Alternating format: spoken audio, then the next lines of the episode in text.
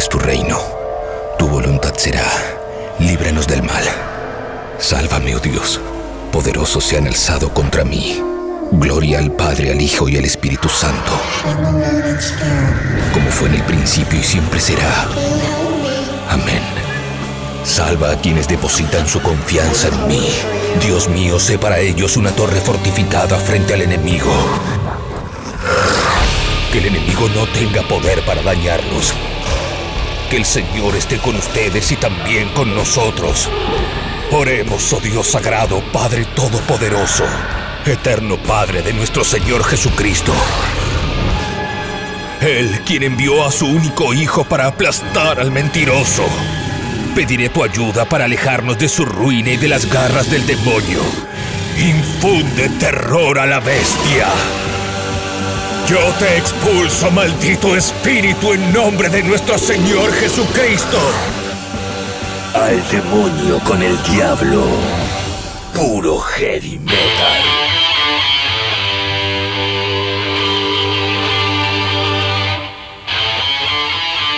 Después de un par de programas dedicados exclusivamente a la entrevista, volvemos a proponer otro tipo de contenidos en Al demonio con el diablo.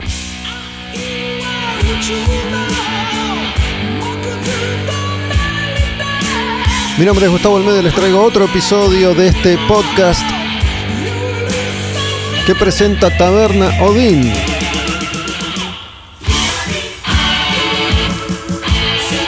Desde Taberna Odín, Palermo, en Honduras y Tames, cada semana grabo un episodio de Al Demonio con el Diablo, un programa de heavy metal que propone distintos contenidos y que fue variando desde que arrancamos hace ya un año y algo atrás acá en la taberna. Y hoy vamos a tener invitado, va a estar charlando conmigo el Salta, que es un músico de La Plata que toca en una banda alucinante de rock pesado que se llama Pica Porters, pero quería arrancar con esta banda, la banda más importante de la historia del heavy metal japonés. Esta banda se llama Loudness. Hace algunos programas atrás y tienen todos los contenidos disponibles en Spotify. Si van a Spotify pueden buscar por Taberna Odin Live o Al Demonio con el Diablo y ahí tienen todos los episodios. Cada uno de los episodios dice en la descripción qué contenido vas a obtener escuchando, dándole play ahí. Saben que estrenamos cada domingo 10 de la noche desde la plataforma de la taberna, tabernaodinlive.com y en Spotify están todos los capítulos para que puedas elegir si escuchar en orden o, de acuerdo a los contenidos, el que más te llame la atención. Acá les estoy haciendo una especie de introducción a esta banda japonesa que se llama Loudness y esta introducción tiene que ver con algo que para mí fue un momento, uno más, de millones de momentos trascendentales que he vivido con la música a lo largo de la vida. Y recuerdo que era un niño, tenía 13, 14 años y escuchaba un programa de radio que fue el primer programa de radio heavy de la historia de nuestro país. Se llamaba Cuero Pesado y salía por Radio Continental AM todas las noches. El heavy metal entonces era uno de los géneros más populares del mundo. Estamos hablando de el heavy metal clásico, el heavy metal original, con todas esas bandas que fuimos descubriendo quienes vivíamos ya en los 80. Me refiero a Maiden, Judas, obviamente, Dio, Accept, Wasp, todas las bandas que en ese momento eran bandas nuevas o bandas que se estaban recién consagrando. Después, obvia, obviamente, uno podía ir hacia atrás y escuchar a los clásicos, a Black Sabbath, a Led Zeppelin, a Deep Purple y a todo lo que iba a empezar a surgir después. Metallica, Slayer, Anthrax, Megadeth. En ese programa, Cuero Pesado, yo descubría un montón de artistas y a mí en esa época lo que más me gustaba era descubrir artistas raros, artistas que para mí no podía, no podía ser real, no podía existir una banda japonesa de heavy metal. Y no solo eso, sino que esta banda japonesa de heavy metal cantaba en japonés. Por eso muchos de sus discos se encuentran en dos versiones. Tenés la versión en japonés y tenés la versión en inglés. Pero esto es lo primero que escuché yo en mi vida de Loudness. Este programa, Cuero Pesado, tenía un invitado. Ese invitado llevaba bandas, discos en vinilo. Estamos hablando de vinilo, todavía no existía ni siquiera el CD. Llevaba vinilos para presentar, para presentar novedades. Así descubrí a Venom, así descubrí a Exciter, así descubrí a Anvil, así descubría todas estas bandas de metal un poco más heavy, un poco más pesado, un poco más extremo. Y así descubría Loudness. Un día esta persona, que no me acuerdo cómo se llamaba, cae con este vinilo doble de Loudness en vivo que se llama Live Loud Alive. Y me volví completamente loco. No podía creer que en Japón había una banda de heavy metal que sonaba así de bien, que cantaba en japonés y que era en Japón muy popular. Esta banda siempre ha sido muy popular en Japón. Y esto que estamos escuchando es el VHS de ese concierto en vivo.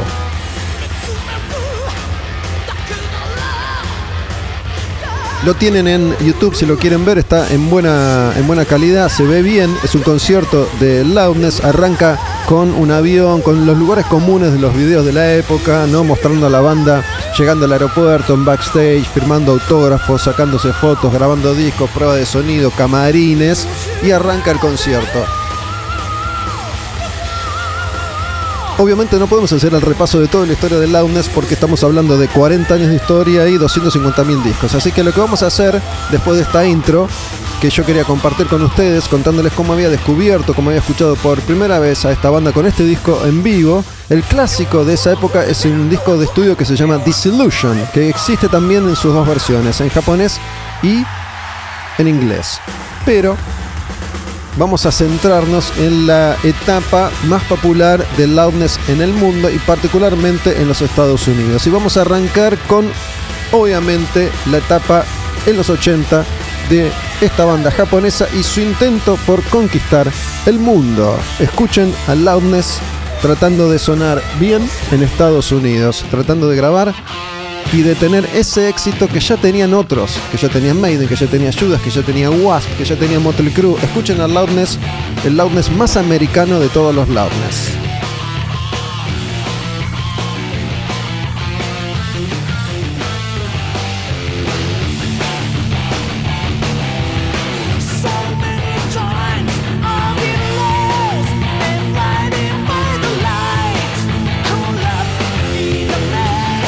Obviamente acá la banda está cantando en inglés.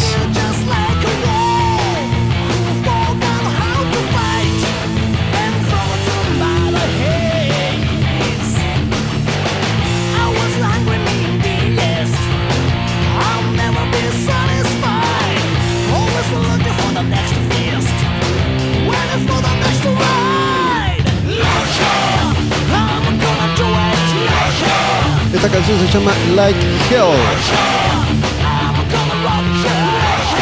Y la etapa americana del Loudness arranca en 1985, cuando el grupo firma contrato con la multinacional Atco, que formaba parte de la gran multinacional que ha sido Atlantic.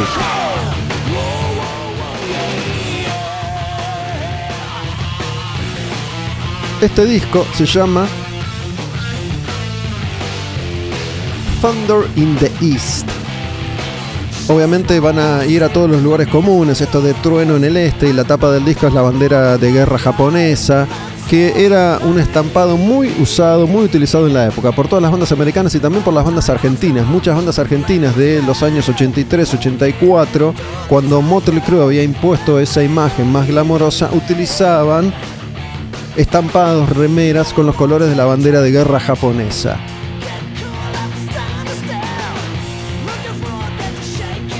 Hace un tiempo estuvo acá charlando conmigo Sergio King Guerrera, músico de Belcebú. Bueno, en Belcebú tenían remeras estampadas con los colores de esta bandera, incluso en Kamikaze también. De hecho, Kamikaze hace referencia a los japoneses, desde los pilotos de guerra japoneses que se suicidaban estrellándose con sus aviones y también utilizaban toda esa iconografía algo japonesa.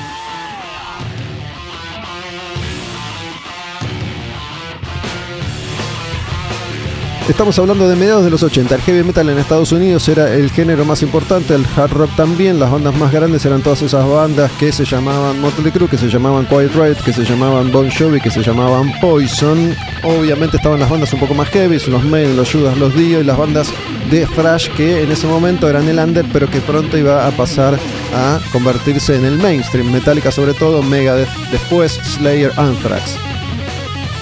Y estaba esta banda japonesa que graba este Thunder in the East con un productor de renombre, Max Norman, que había trabajado también con artistas como Ozzy o como Judas, por ejemplo.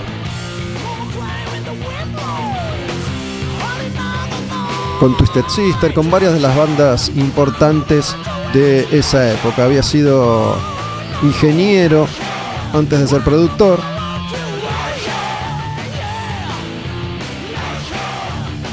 Esta canción se llama Like Hell. Vamos a escuchar una más de este disco, una que se llama The Lines Are Down. Estamos con el disco Thunder in the East. Es el primer disco de la etapa americana de Loudness, año 1985.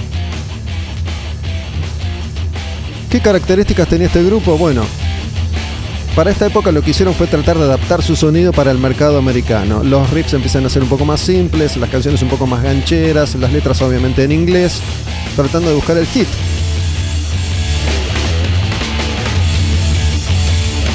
Tenían una carta fuerte. La figura de Akira Takasaki. Akira Takasaki es el guitarrista estrella de Loudness. Era una especie de Eddie Van Halen japonés, Akira Takasaki toca muy muy bien. Si ven los videos de Akira tocando en vivo en la época, él sacó también varios discos como solista, era un animal y creo que el grupo y Akira hubieran llegado mucho más lejos si no hubieran sido japoneses.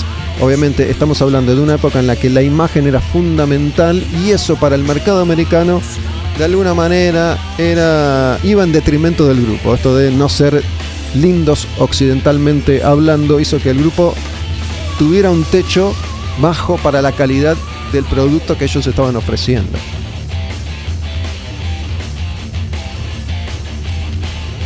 Sin embargo, para los números de la época, este disco fue bastante exitoso en los Estados Unidos, pero en ese momento el mercado buscaba y necesitaba explotar. No todo el mundo estaba buscando el próximo Quiet Riot, el próximo Motley Crue, el próximo Scorpions, la próxima banda que estuviera ahí en lo más alto. No se conformaban con estar en el puesto número 80.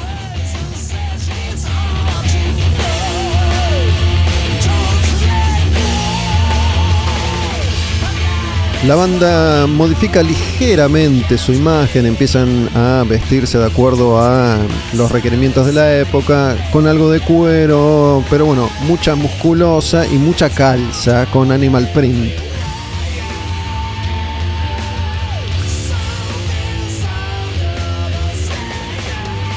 El próximo disco que iba a sacar Loudness se llama Lightning Strikes y es un disco todavía un poquitito más accesible. Este disco es del año 1986. Recuerden que en esa época la mayoría de los grupos sacaban un disco por año. Se dan cuenta que este disco, producido por Max Norman de nuevo, tiene un sonido un poco más claro, más limpio y más accesible todavía. Buscando esto de el hit, la tenemos que pegar. Lightning Strikes. Temazo, escucha, mira. Let it go.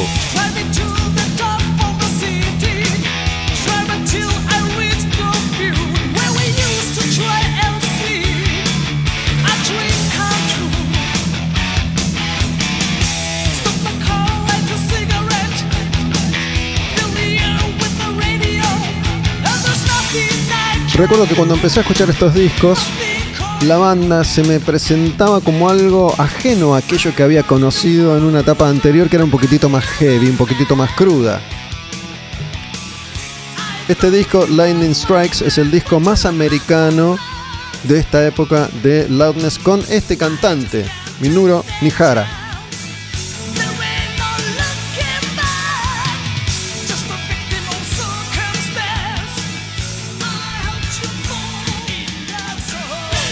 Let It Go se llama esta canción. Este disco que también tenía su versión en japonés. Lo que pasa es que en Japón salió con otro, con otro nombre. Se llama Shadows of War. No se llama Lightning Strikes.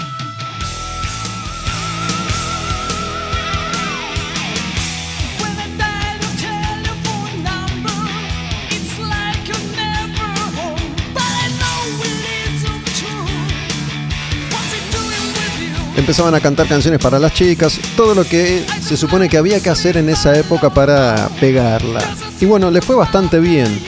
Sus videos rotaban en MTV, que en ese momento tenía una potencia increíble, durante muchos años iba a ser sinónimo de éxito para las ondas que lograban meter sus videos ahí.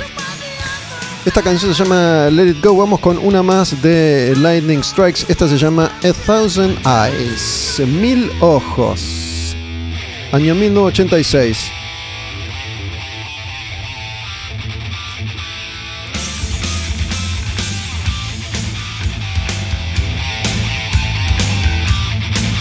Cualquiera que esté familiarizado con este sonido va a notar que hay referencias o similitudes con bandas como Dokken o como Rat, por ejemplo. Simple, fácil.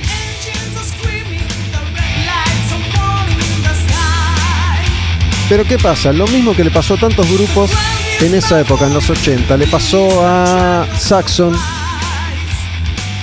Saxon, una banda inglesa, importantísima para el desarrollo, para la consagración del heavy metal clásico, pero cuando tratan de copar el mercado americano, firmando un contrato con una compañía importante, les dicen, bueno, chicos, se tienen que vestir así, así, y tienen que cambiar y modificar su sonido. Y hacen lo que muchos artistas hicieron en la época. Ok, dale, si para triunfar tenemos que hacer eso.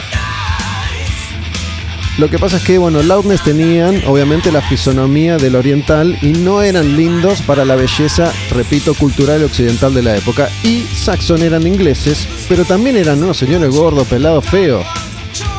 No les quedaba bien la imagen glamorosa, las calzas, el animal print, el maquillaje, el pelo batido, los claritos, no quedaban bien, parecían ridículos.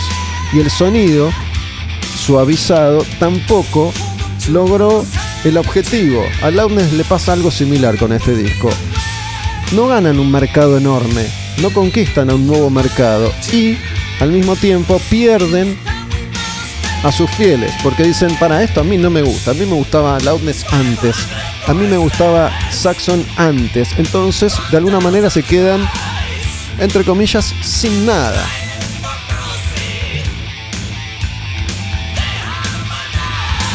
Mira, escuchemos una más de Lightning Strikes, el disco de Loudness del año 1986. Esta canción se llama Ashes in the Sky. Mira cómo toca Akira. Mete un par de magias ahí, que también era algo obligado para esa generación de Guitar Heroes. Los tipos tocaban muy bien.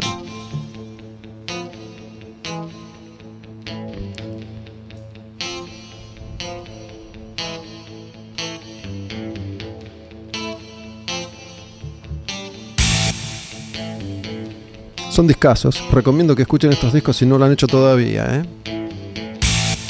Esta es una banda que sigue activa, siguen tocando, siguen grabando, nunca pararon. Han atravesado algunos cambios. Ya vamos a llegar a eso.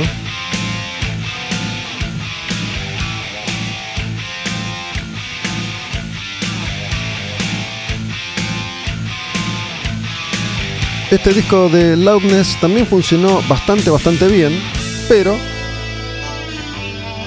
no lo suficiente como para romperla en Estados Unidos y sus fans, su base de fans, su base de fans real, leal, les da la espalda porque en Japón no les copaba este Loudness, les copaba el Loudness anterior.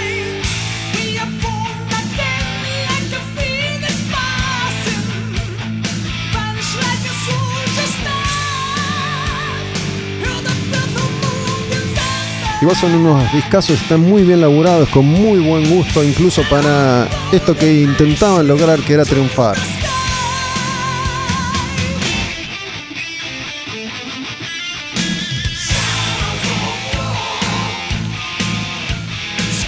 Esta es la canción que le da nombre a la versión japonesa, Shadows of War. La canción en inglés se llama Ashes in the Sky.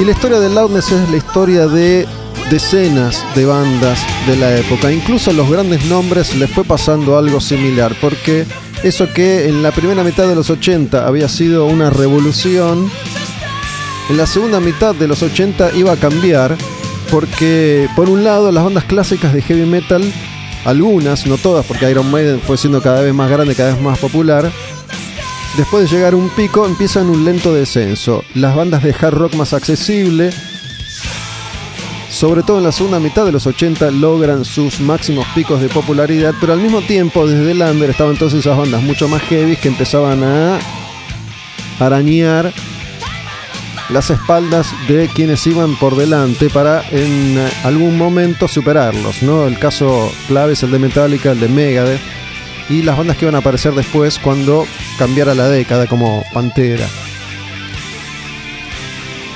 Pero Loudness pudo sacar un disco más con su cantante original, el último de, este, de esta trilogía, después de Thunder in the East, después de Lightning Strikes viene este otro disco que es el último de esta etapa con Minuro Nihara cantando en inglés y se llama Hurricane Eyes. Esta canción es D.I. Loudness en tiempos de la conquista infructuosa del mercado americano. Año 1987, 85, 86, 87, un año tras otro.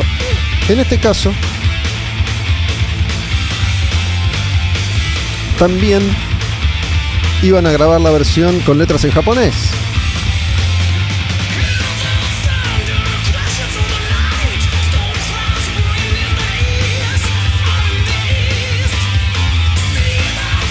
Ojo que hay que decir algo, ¿eh? durante estos tres años la compañía discográfica invirtió en la banda, puso guita, puso guita para producción, puso guita en difusión. Lo que pasa es que no lograron el objetivo. El objetivo era vender millones y vendieron cientos de miles, que no está mal. ¿Quién es el productor de este disco? Hurricane Ice. Escucha.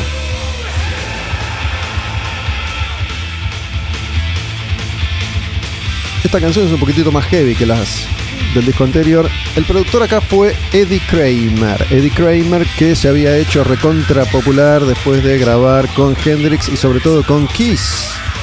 También había laburado con otras grandes bandas. Principalmente colaboró con Zeppelin, con los Stones, con Hendrix, con Bowie.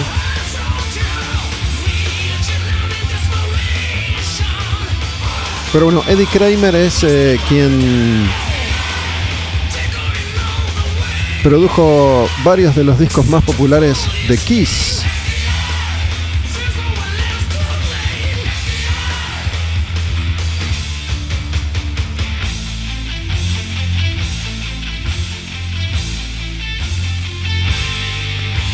Eddie Kramer fue, por ejemplo, el productor del disco Alive, el disco en vivo, que es el disco consagratorio para Kiss.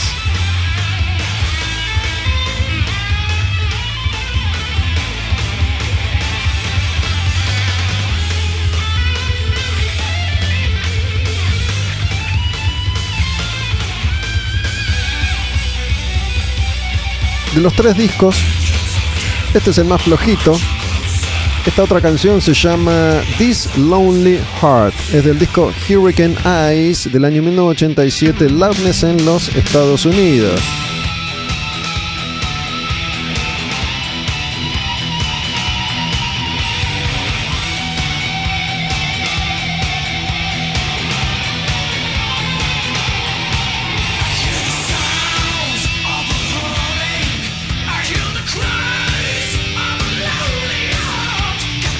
¿Y qué pasa? En 1987 ya todo este tipo de bandas, las que no habían logrado colar un gran éxito, empezaban a desaparecer. Le había pasado a varios grupos que no provenían de los países obvios, que no venían ni de Estados Unidos, ni de Inglaterra, ni de Alemania. Por ejemplo, le había pasado a Crocus de Suiza, que había metido un par de hits en los años 83, 84, 85, pero después, cuando esto deja de ser tan fuerte, de estar tan de moda, esos grupos empiezan a quedar de lado, ¿no? Son los primeros que empiezan a ser descartados. Por lo menos de los primeros planos. Incluso le iba a pasar a grupos súper exitosos como Twisted Sister, que de alguna manera también accedieron en la segunda mitad de los 80 a suavizar su propuesta. Se cambian un poco el maquillaje, cambian un poco la ropa, cambian un poco el sonido y no les va tan bien.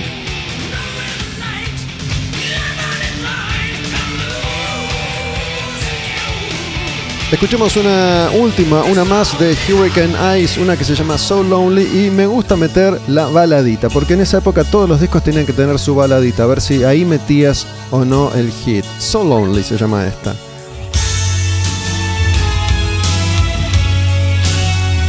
Lo cierto es, repito, este es el disco más flojito de los tres. The Thunder in the East, Lightning Strikes, Hurricane Ice, este es el más flojito.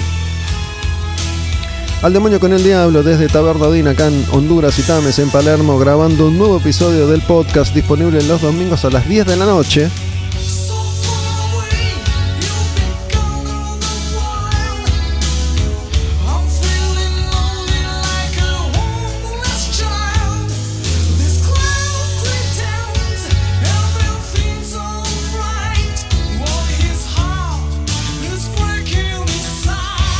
Este es un temazo.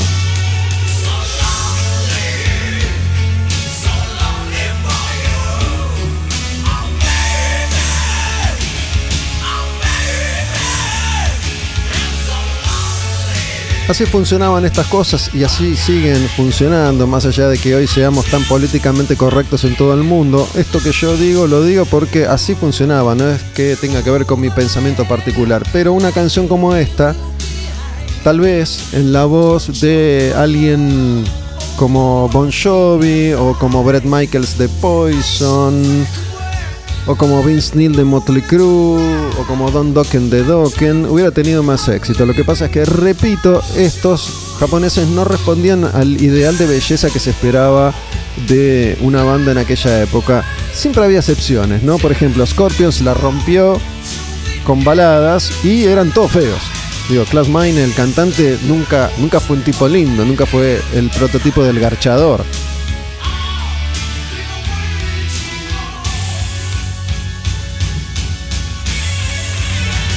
¿Qué hace una banda a sugerencia de management, prensa, discográfica, cuando no logra aparentemente el objetivo buscado, que es el de vender millones de copias? Hacen lo que hizo Accept más o menos para la misma época. Accept una banda alemana les va bien, crecen, pero no lo que se esperaba de ellos. Entonces, dicen, hagamos un intento. Saquemos al boludo este que canta con acento alemán y pongamos a un cantante americano. A ver si así nos va mejor. ¿Cómo le fue a Accept?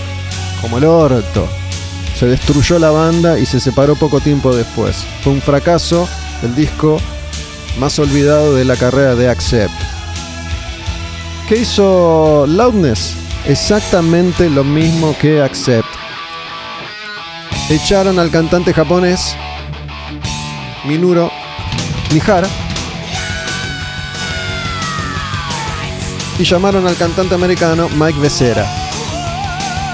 Y grabaron este disco que se llama Soldier of Fortune.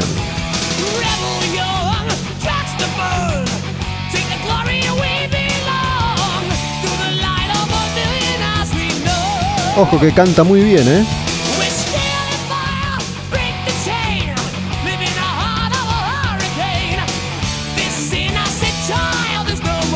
Ya se nota desde el acento, obviamente, es distinto.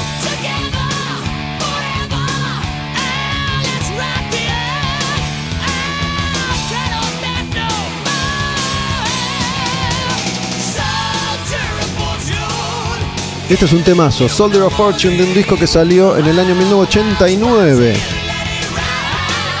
Mike Becerra iba a cantar después en la banda de Malmsteen, por ejemplo.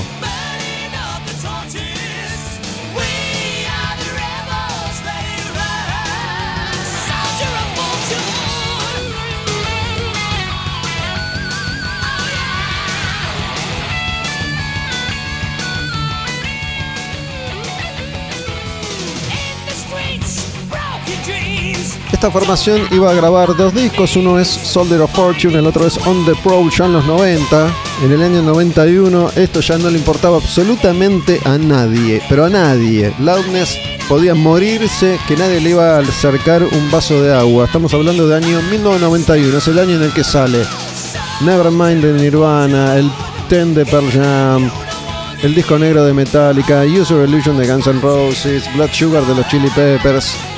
Pura mierda le importaba al mundo que una banda japonesa con un cantante americano sacara un disco. Así que durante un rato nos íbamos a olvidar de ellos.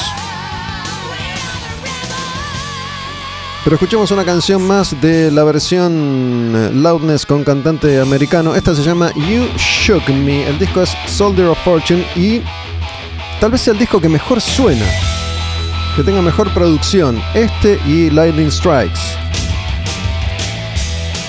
Tiene como otro aplomo la banda, ¿no? Con un cantante americano. Pero bueno, no le salió bien bien la jugada, aunque el disco es muy recomendable. Mike Becerra canta. Escucha.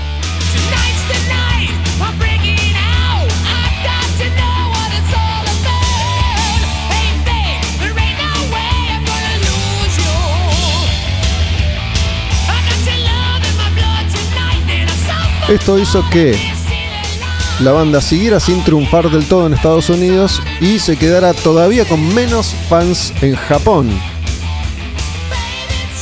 ¿Qué hace una banda cuando sucede esto? A ver qué hacen todas las bandas, qué nos dicen los libros que te enseñan en el colegio de rock and roll. Si echaste a tu cantante original, si echaste a Udo de Accept, si echaste a Vince Neil de Motley Crue, si echaste o se fue Halford de Judas, Dickinson de Maiden, ¿qué tenés que hacer? Que vuelva. Bueno, Minoru Nihara va a volver a Loudness poco tiempo después y sigue cantando hasta el día de hoy en Loudness. La formación es la misma que la clásica, salvo por el baterista, murió. Munetaka Higuchi se llama, o se llamaba.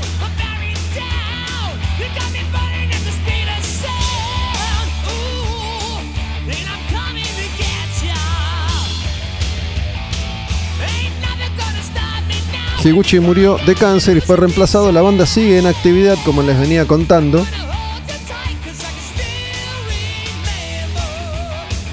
Una última de este disco, Soldier of Fortune, el disco con Mike Becerra, el primero se llama Lost Without Your Love, la balada. En este caso, cantada en inglés, con acento americano. Y el talento de Akira Takasaki, el guitarrista. Un animal. En un ratito voy a estar charlando con el Salta de Pica Porters, banda de La Plata puro rock and roll pesado y además preparé una selección de bandas argentinas de rock pesado para escuchar mientras charlamos con el Salta.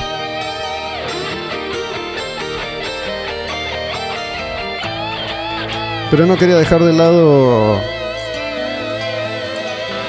mi actual fanatismo por la década del 80. Por eso, Loudness hoy en el comienzo de un demonio con el diablo.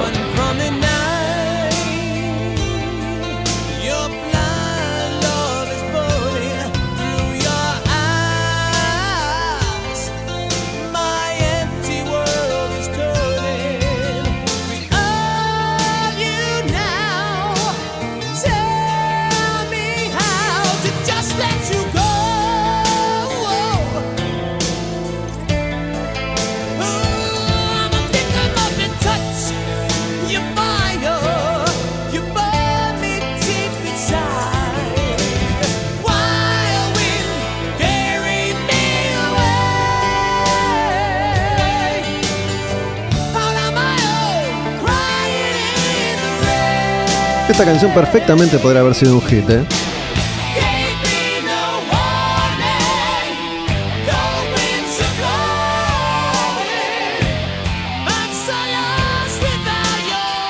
Para mí la referencia más cercana a este sonido es Dokken. Una banda un poquitito más pesada que sus contemporáneos jarroqueros, pero con un eh, gusto excelente por la melodía. Cerrando este informe Loudness, vamos a escuchar su canción más conocida, al menos en el mercado americano. Es una canción que está en ese disco del año 85, Thunder in the East, que tiene un estribillo que repite las letras MZA, MCA. Cuando estaban grabando el disco, tenían como este estribillo ganchero y el productor Max Norman le dice a Nijara, metete algo, algo, después lo, lo cambiamos. Cuando después se te ocurra la letra, lo cambiamos. Y resulta que nunca se les ocurrió nada mejor y quedó MCA. Lo van a escuchar ahora porque es una parte ganchera de la canción que vamos a escuchar para cerrar este informe de Loudness antes de meternos en la charla con el Salta de Pica Porters y escuchar unas cuantas bandas de rock pesado, bien pesado, bien stoner de Argentina. La canción se llama Crazy Nights y escuchar el riff este porque es alucinante. Ya, mira, te, te mata de movida. Me encanta. Loudness en Al Demonio con el Diablo, banda japonesa de heavy metal. Escuchen sus discos, investiguen por ahí. Crazy Nights o Night. Crazy Night o Nights. Canta, dale.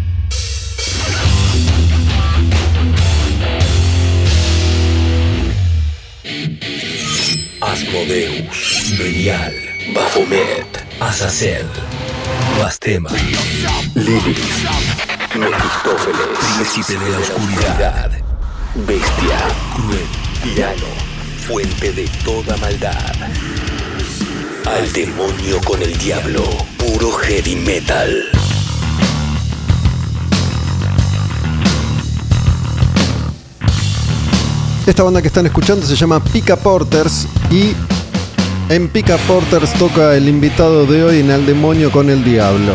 Desde Tabernadín, en Palermo, Honduras y Tames, grabo cada semana un nuevo capítulo, un nuevo episodio de este podcast. Disponible, estreno, domingos 22 horas desde la plataforma tabernadinlive.com y cada lunes puede escucharse ya en Spotify.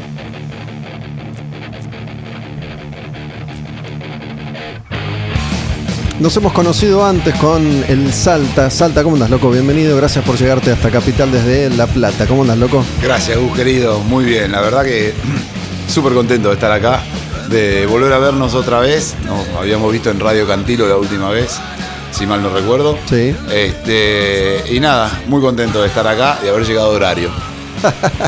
No sos, no sos puntual, Para nada. Para nada. Soy el peor. Esto fue una excepción completamente. me parece muy bien. Che, escúchame. Muestra bueno, del respeto y admiración. Gracias, loco. Nos hemos cruzado un par de veces, no fueron invitados al programa que yo hacía los sábados allá en Radio Cantilo, una, una radio que no existe más, que quedaba en Citibel, con sede ahí en La Plata. Y mm, yo hacía un programa los sábados que se llamaba Dale, únicamente con bandas, artistas argentinos. Y Pica Porters estuvo un par de veces, incluso tocando en vivo en un estudio diminuto de las dimensiones de esta mesa. Ahí tocó esta banda. Y el otro día, hablando de ellos, dije, capaz que es momento de invitar a Salta, que vive, ¿vivís en La Plata o en algún barrio de la zona? No, en lo que es el cuadrado de La Plata, que La Plata es un cuadrado, estoy ahí cayéndome en el bordecito. Eh, vendría a ser eh, Barrio La Loma, se llama. ¿Calles? pero 41 y 31. 31 es el límite. Bueno, lo he contado muchas veces a raíz de mi trabajo en esta radio que mencionamos ya, Cantilo, me hice habitué de La Plata, me encariñé mucho con la ciudad y con las bandas y con los artistas y pegué onda con muchas personas, incluyendo a Salta. El otro día alguien de tu banda habló conmigo, ¿quién fue? Eh, probablemente ha sido el tío, El me tío, parece, que es sí. el batero. Y bueno, le pregunté Juan si. Pablo también.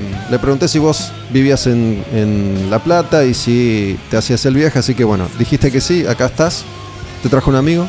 Me trajo un amigo. Si no me venía en la motito nueva. Me animaba. ¿Sos de La Plata? Soy salteño. De ahí el salto. Del Salta, por ahí.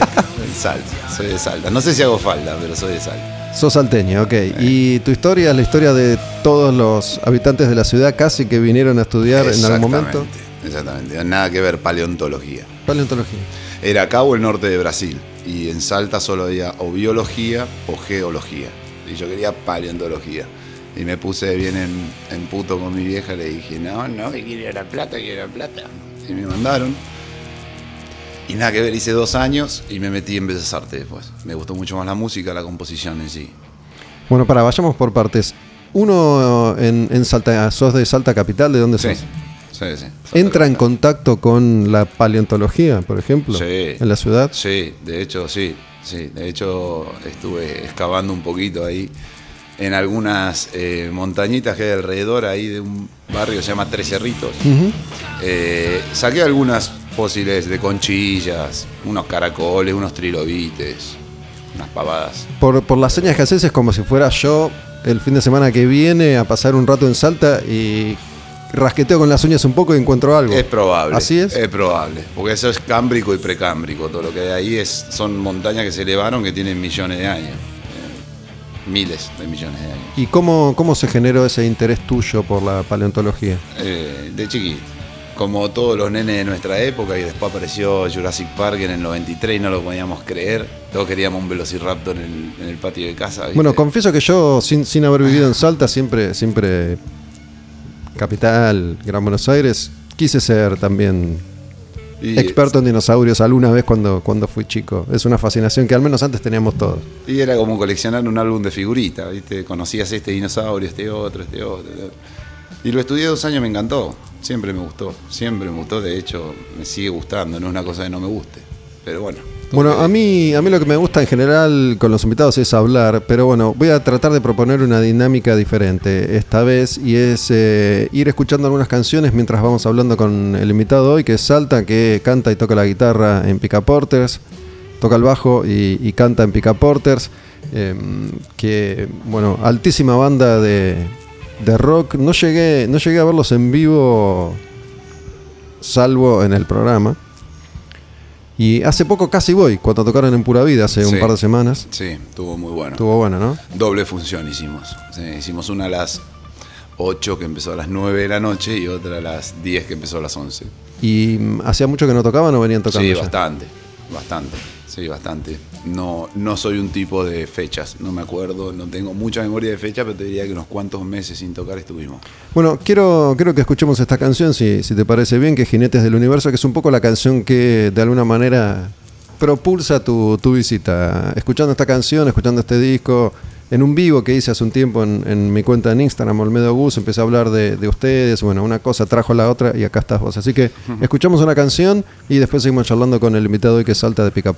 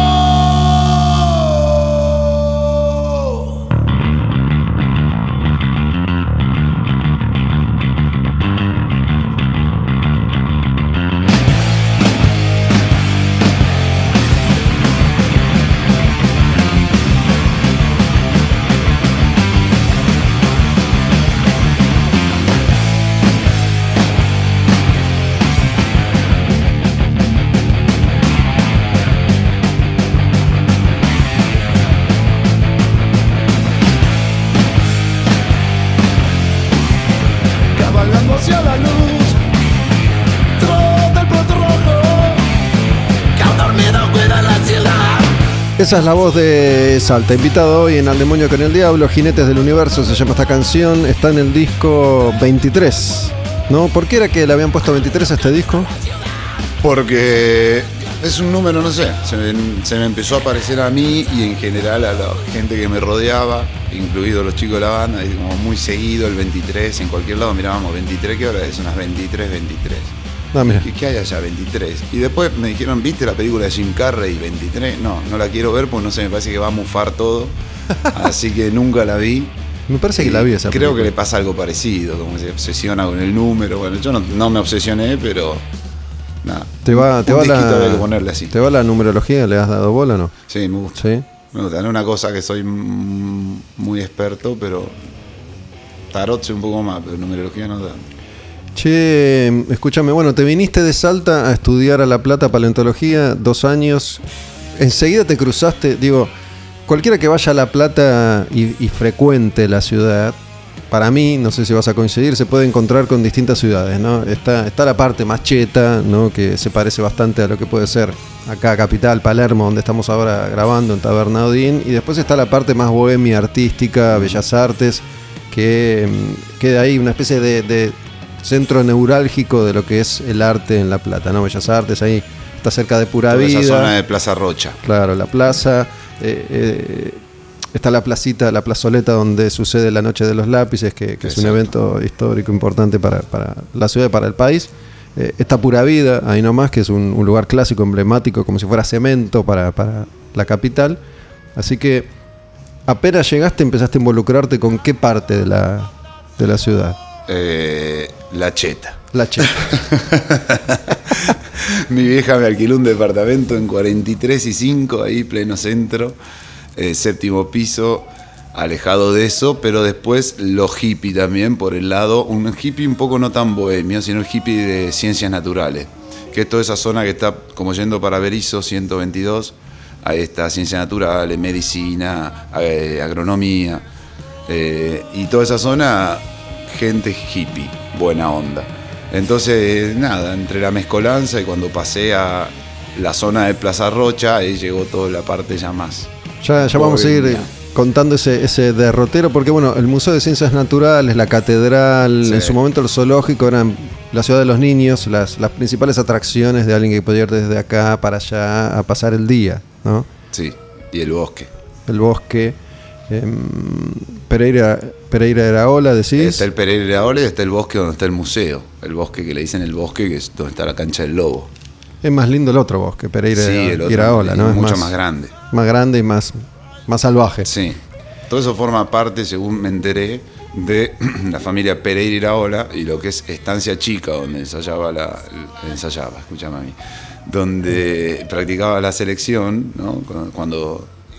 Este, estancia chica es la estancia chica de los Pereira ahora y todo el parque es la estancia grande. O sea, ya. Fre- ¿Frecuentaste esa zona? ¿Hiciste alguna, alguna experiencia? Porque tengo entendido que en esa zona se hace todo tipo de se experiencias. hace todo tipo. ¿no? Yo, yo estuve a punto de ir a hacer la experiencia del sapo ahí. No sé si hiciste alguna vez No la me del digas sapo. que no, Sí, eh, hice sapo, pero bufo alvarius. sí. No sabía que en el Pereira, no, no, me estás sorprendiendo. No sé si es Yo lo algo. hice en Uruguay. En Uruguay. No sé si es algo habitual, pero se iba a hacer ahí. Lo que pasa es que con esto de la pandemia se fue postergando y hasta nuevo aviso. Em, para, para quienes no lo saben, bueno, aprovecho y les meto el chivo de- del otro podcast que grabo, que Mano Patrullero. Ahí grabé un episodio que se llama La Medicina del Sapo. Lo grabé con Astarita, no sé si lo conoces, Sí. Astarita. Astarita es un músico de La Plata Sí, también sí, de mm, Mr. América, una banda clásica de La Plata, y él la tiene atada con esa información. Si quieren chequear, se trata de el veneno de un sapo que está en México, que se aspira profundo una única vez, y bueno, yo no, no lo experimenté, pero tengo Exacto. entendido que es como un antes y un después, un volver a nacer, volver a la fuente, depende de la experiencia de, de cada persona. Exacto. Y también he pasado por ahí viniendo de alguna que otra fiesta de La Plata de noche y mejor que no se te quede el auto. No, sí, no. no, Es una no. tumba. Es una tumba. Es una tumba, hay de- desguazadero de auto de adentro y de todo, sí. sí es, Sí, es es como grande, es un parque grande, lo- los árboles son como la fachada de un montón de universos diferentes que están atravesando sin dudas. las plantas. Sí, sí, sí, sin duda. No deja de ser un lugar bellísimo. Tiene eh, en una de sus partes el árbol de cristal, que le dicen, que es un árbol que los días de luna llena empiezan a emanar mucha resina, mucha, mucha, mucha, mucha, y se brilla, brillo? se pone blanco, no puedes creer. ¿Tuviste Yo ahí? fui, yo fui, sí, bajo efecto simplemente de cannabis. Y sin embargo es muy, muy Ayudó, ¿no? poderoso, muy poderoso el árbol. Cuando te vas a La Plata, vas a la zona cheta. ¿Fuiste, fuiste cheto ese rato? ¿Venías siendo cheto de, de La Plata y fuiste cheto ahí un rato? Venía siendo un medio más bien traído a Cheto de Salta, porque venía de colegio privado, donde mis viejos pagaban la cuota como podían, pero bueno, la pagaban. y, pero no compartía, digamos, la actividad cheta, cheta de Salta. Tenía compañeros que jugaban golf, o qué sé yo, andaba, o hacían polo. Digo, esta, esta información me parece interesante porque cualquiera que te cruce hoy te va a ver hippie. De cheto no quedó nada. No, es que nunca No lo sé, fui, va. nunca lo fui, ese, ese era el problema. El tema es que vivía en eso, estaba acostumbrado a, qué sé yo, tener una merienda todos los días. Y, y bueno, y acá me, me la tuve que ver distinto acá. Acá me la tuve que ver distinto. Además, digo, la, la fantasía de cualquier persona que escuche tu banda sin conocerla, creo que perfectamente se pueden hacer a la idea de, de- de cómo lucís. No te voy, a, te voy a describir, si no te jode. ¿no? Ningún problema. Vaya al medio, pelo largo, bigote, pantalones Oxford y todo. La nariz también. La nariz suma para ser hippie. No sé, no, no, me han dicho que parezco el de Plaza Sésamo, el pájaro amarillo, ¿viste? Sí.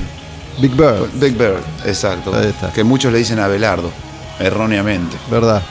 Y bueno, la música de, de tu banda tiene mucho de, de esa experimentación, el cuelgue, algunas canciones son, son largas, ¿no? Va, va pasando por distintos estadios. La música de, de Pica Porters. Sí. Hay momentos que, que roquea fuerte y momentos de más. Queremos paz, copiar a Pink Floyd. pero con un poco más de distorsión. Vendría a ser una especie de Pink Con Floyd con, Sabbath, con Black sí, Sabbath, ¿no? Ahí está. Ahí está.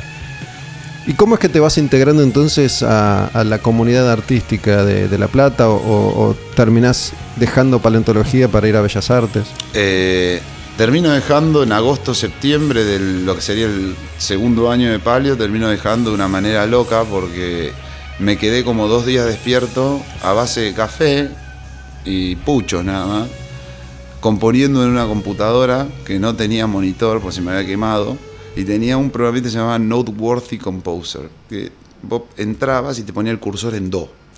Entonces yo hacía arriba, abajo, arriba, abajo, iba poniendo las notitas, iba componiendo y me quedé dos días haciendo un tema para una banda heavy que, de esa época que nunca tocamos en vivo nada. Una banda de amigos que nos contábamos en charabola nada más. ¿Ya, ¿Ya la música te gustaba en Salta? ¿Tocabas Sí, en Salta? Sí, sí. Sí, tocaba. el- empecé con teclado, más o menos a los 8, con mi, mi vieja me regaló un teclado. Y a las 10 mi viejo me regaló la bata y ahí me explotó la cabeza.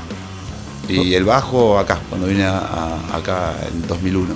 ¿Y sabes tocar teclado y batería hoy? ¿Seguís sabiendo o dejaste? Teclado mm, casi no. Básico. Básico, sigo ahí, sí, toco alguna pavada, entiendo más o menos los acordes, pero bata sí, bata doy clase. Bata clase de batería. Doy clase de bata, de bajo, de viola. No sé qué más se puede dar clase. O sea que puedes armarte la banda vos solo. Nah, No los necesitas. No, no, no, no. La verdad que me, me faltan miembros. este. Bueno. Empezaste a hacer música, te quedaste despierto y eso fue un Ah, clic. Y ahí dije, ¿qué pasó acá? Me perdí dos materias. Había perdido estadística, me acuerdo, y botánica. Dos materias que tenía que haber ido a rendir un parcial que no fui por quedarme de los dos días de corrido componiendo el temita. Dije claramente esto no es lo mío. Investigué y me di cuenta en Bellas Artes había una carrera que se llamaba composición. Licenciatura en música, orientación composición. Eh, nada, de cabeza. Me metí de cabeza, me inscribí, no le dije nada a mis viejos. Y en diciembre me volví como si nada para las fiestas. Tuve como cuatro meses al pedo ahí. Y dejé paleontología, le digo. Me, me anoté en música, casi me matan.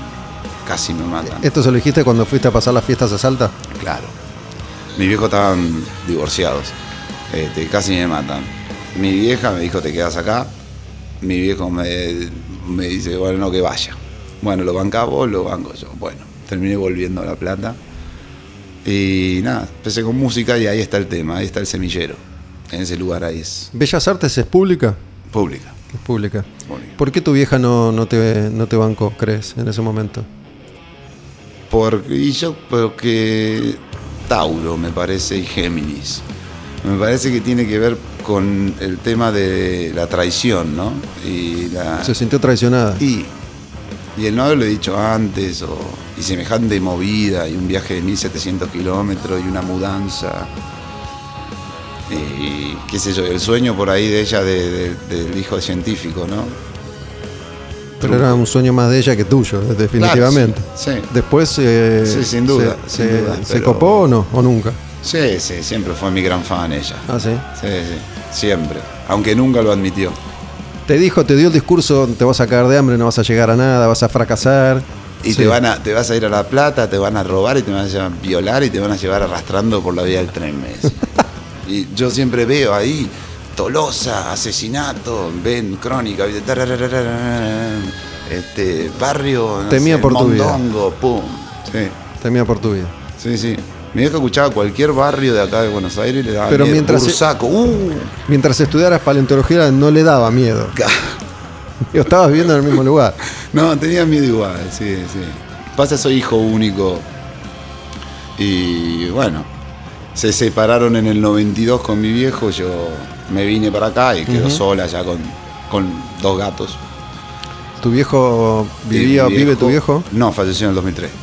Eh, Ah, y dos. en pareja, sí. Mi vieja falleció en el 2018 y mi vieja, te cuento por qué te morí. ¿Tu mamá?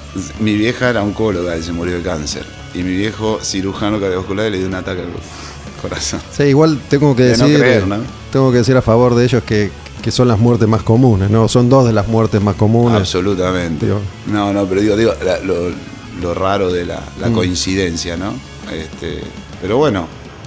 Eh, ¿Y tu viejo los dos sí- siempre me bancaron. ¿Tu igual. viejo te bancó eh, de buena gana o, Sí, o- sí. Sí, sí. Sí, mi viejo me bancó de buena gana y no solo él falleció igual muy pronto, en el 2003. Esto fue lo- justo cuando entré a Bellas Artes, él en junio falleció. Eh, pero sí, siempre me bancó. Y de hecho ahí mi vieja me podría haber traído de vuelta, sin embargo me siguió bancando ella siempre. Así que ahí está la muestra de que... Vamos, vamos a escuchar una, una canción de otra banda con la que imagino habrán tocado. Guacho habrán tocado alguna vez. Es otra banda de, de La Plata. Digo, hay muchas muy buenas bandas de Un todo bandón. tipo en, en La Plata. Guacho, en este momento no existe más la banda, pero los mismos integrantes formaron otro grupo. Pero bueno, Guacho, cuando yo empecé a ir a La Plata fue una de las primeras bandas de las que, de las que me hablaron. Escuchamos una canción de, de Guacho que se llama El Frío Verdadero y después seguimos hablando con Salta de Picaporters.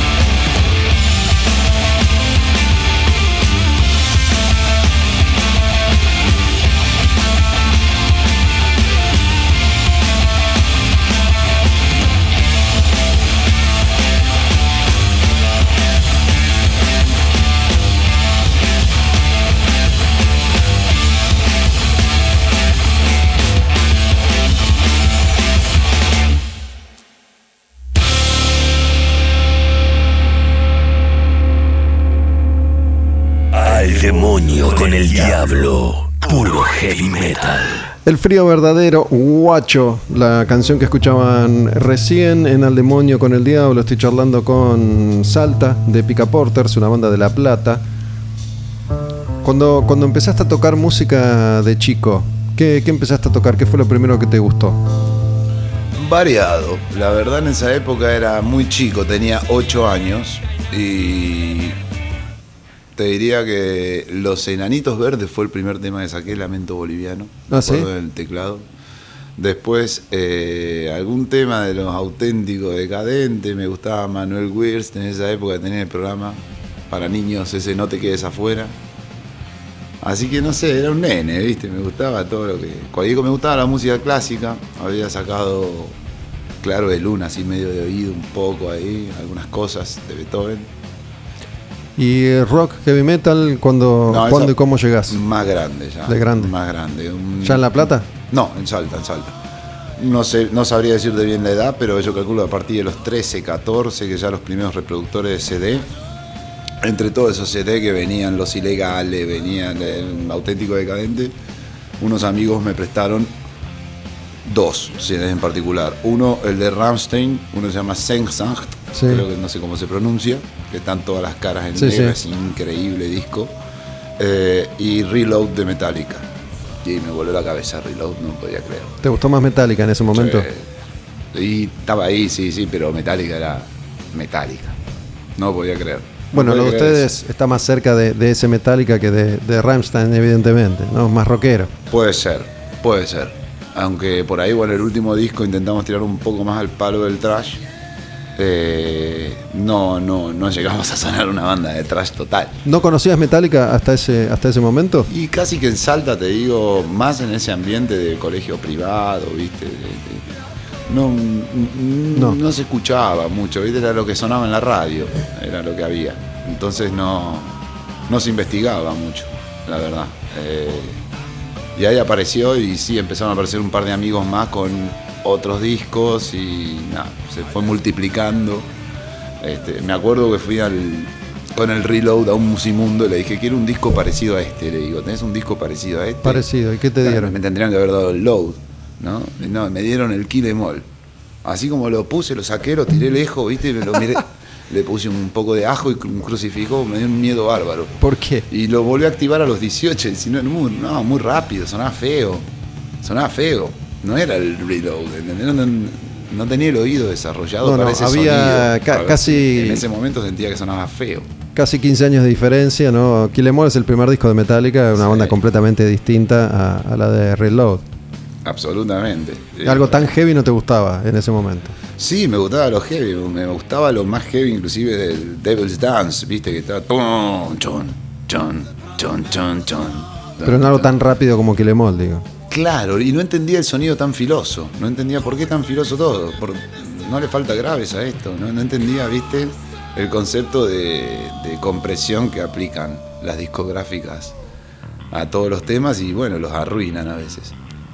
Qué sé Sí, yo. era, era, digo, Eran era otros sonidos, Otros sonidos de la banda sonora. también. ¿no? Totalmente. Digo, ahí, ahí recién estaba como empezando ese, ese movimiento. Sin duda, eh, el, el sonido igual buscado en esa, en esa época era un sonido más, mucho menos, Más filoso. más filoso. Ah, Bueno, Metallica en particular es una banda que fue cambiando disco a disco. Nunca Sí. hizo, salvo Load, Reload, que, que se hicieron juntos, nunca hizo dos discos iguales. exacto. ¿no? Por ahí si escuchabas otra banda, la, la seguidilla iba a ser eh, más tenue. Totalmente. El cambio. Totalmente. Y bueno, fueron apareciendo. Fueron apareciendo Ese disco, Maiden. Em All, lo, lo hiciste a un lado, ¿lo fuiste a cambiar o, o lo guardaste? No, lo guardé, Lo guardé. Lo guardé, empecé a comprar. Vi que había uno que se llamaba Load y ahí seguí. Después entré al Black Album. Y después dije, a ver qué onda este Em All. Dije, a ver qué tan, qué tan malo puede ser.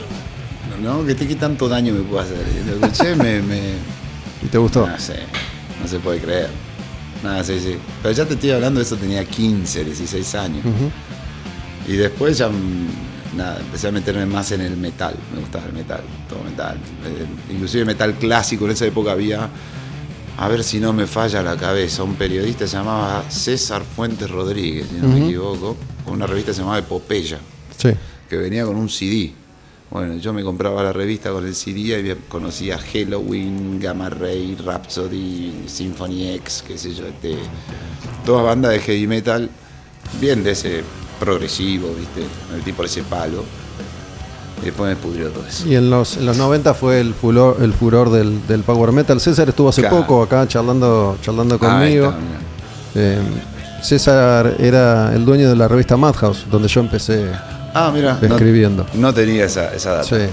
Mirá vos. Y esa revista en realidad tiene que ver con, con un tema de, de roces internos en Madhouse. Entonces César medio que se corre, Ah. se aparta un rato y arma epopeya con otra gente. Mirá y vos. eh, esa revista, esa revista estaba muy ligada, de hecho la bancaba un sello discográfico, que es el sello que acá empezó a, a difundir y a editar todos los Sí. discos de Power Metal.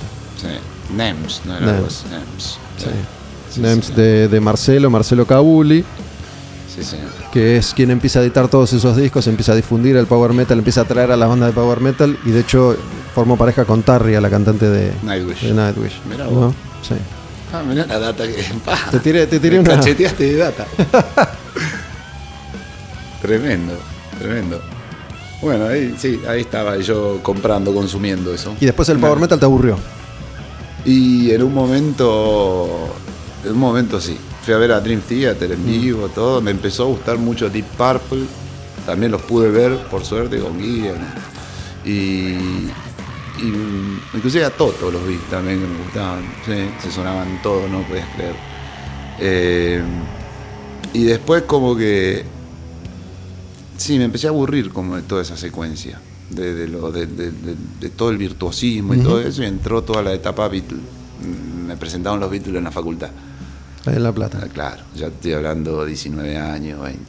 Para, hagamos un impasse acá en tu, tu etapa Beatle en la, en la Facultad de Bellas Artes de La Plata, donde estabas estudiando composición, Sí, ¿no?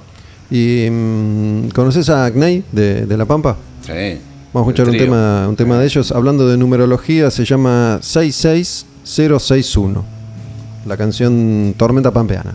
66061 Tormenta Pampeana es una banda CNEI, se escribe K, por si no la conocen, K-N-E y latina. Muy buena banda de rock de La Pampa. Escuchamos esta canción y seguimos charlando con Salta de Pica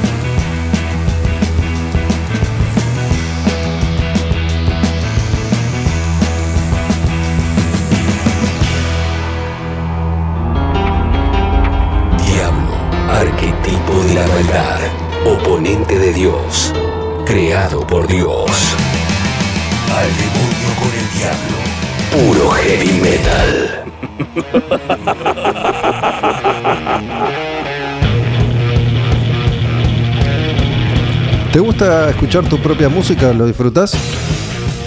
Ehm, sí, a veces. A veces. Por disco. A veces. Cuando, cuando arrancamos la charla noté que te copaba la canción cuando empezamos a, a conversar, pero bueno, entiendo que escucharse uno mismo no siempre es lo más simpático, qué sé yo.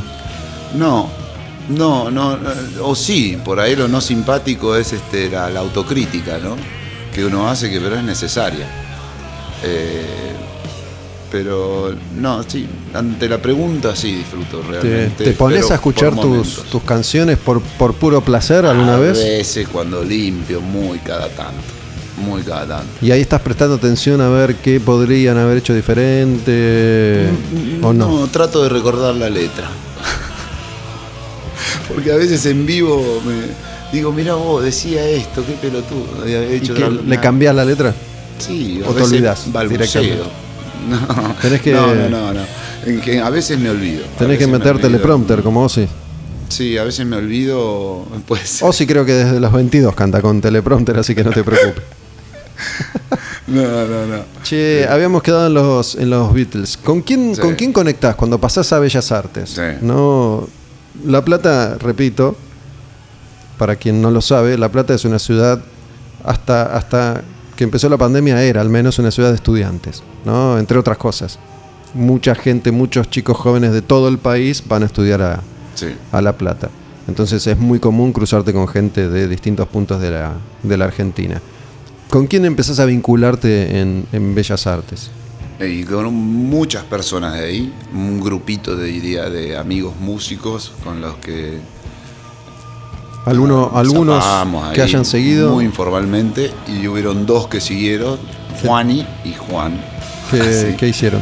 Que bueno, ambos formaban parte de lo que fue Pica Porters al principio, muy al principio. Nosotros estábamos desde el 2006 más o menos, y todo lo que es 2007, 2008 más o menos, teníamos un saxo y un teclado. Ah, mira.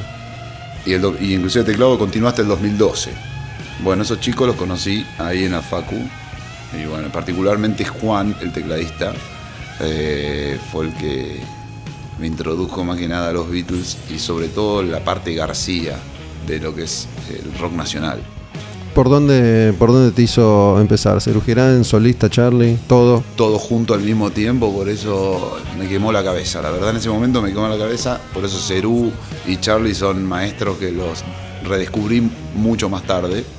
En ese momento era, no, pará, pero pará, pará, me tiraba todo, mira, escuchá, no, pequeña anécdota en las instituciones, mira, escuchá, es Cerú, mira, escuchá, bicicleta, escuchá. Y ¿Sui Generis también? Sí, sí, sí, sí, sí. Sí, ahí, descubrí todo eso y bueno, con el tiempo empecé a notar similitudes muchísimas con los, con los, los Beatles, que para mí era lo más grande que había. Dije, nadie puede superar a los Beatles. ¿Por dónde arrancaste con los Beatles? ¿Te acordás? ¿Qué, qué etapa? Eh, todas juntas. Sí, me- creo que era la época que se podía descargar en un ciber eh, la, la discografía completa de alguien y me la descargué entera y empecé desde lo más bailable hasta todo, todo, todo, todo, todo. Porque todo. los, los Beatles, sal- salvo los años iniciales, Sí. ¿no? después fueron como, como Metallica o Metallica como los Beatles. ¿no? Disco a disco co- cambiaban por completo. Totalmente, sí, sí, sí, sí. Pero disfrutaba mucho inclusive los años iniciales. En esa Sí. época me gustaban muchísimo los... She loves you, yeah, Super yeah. mega hitero. Sí.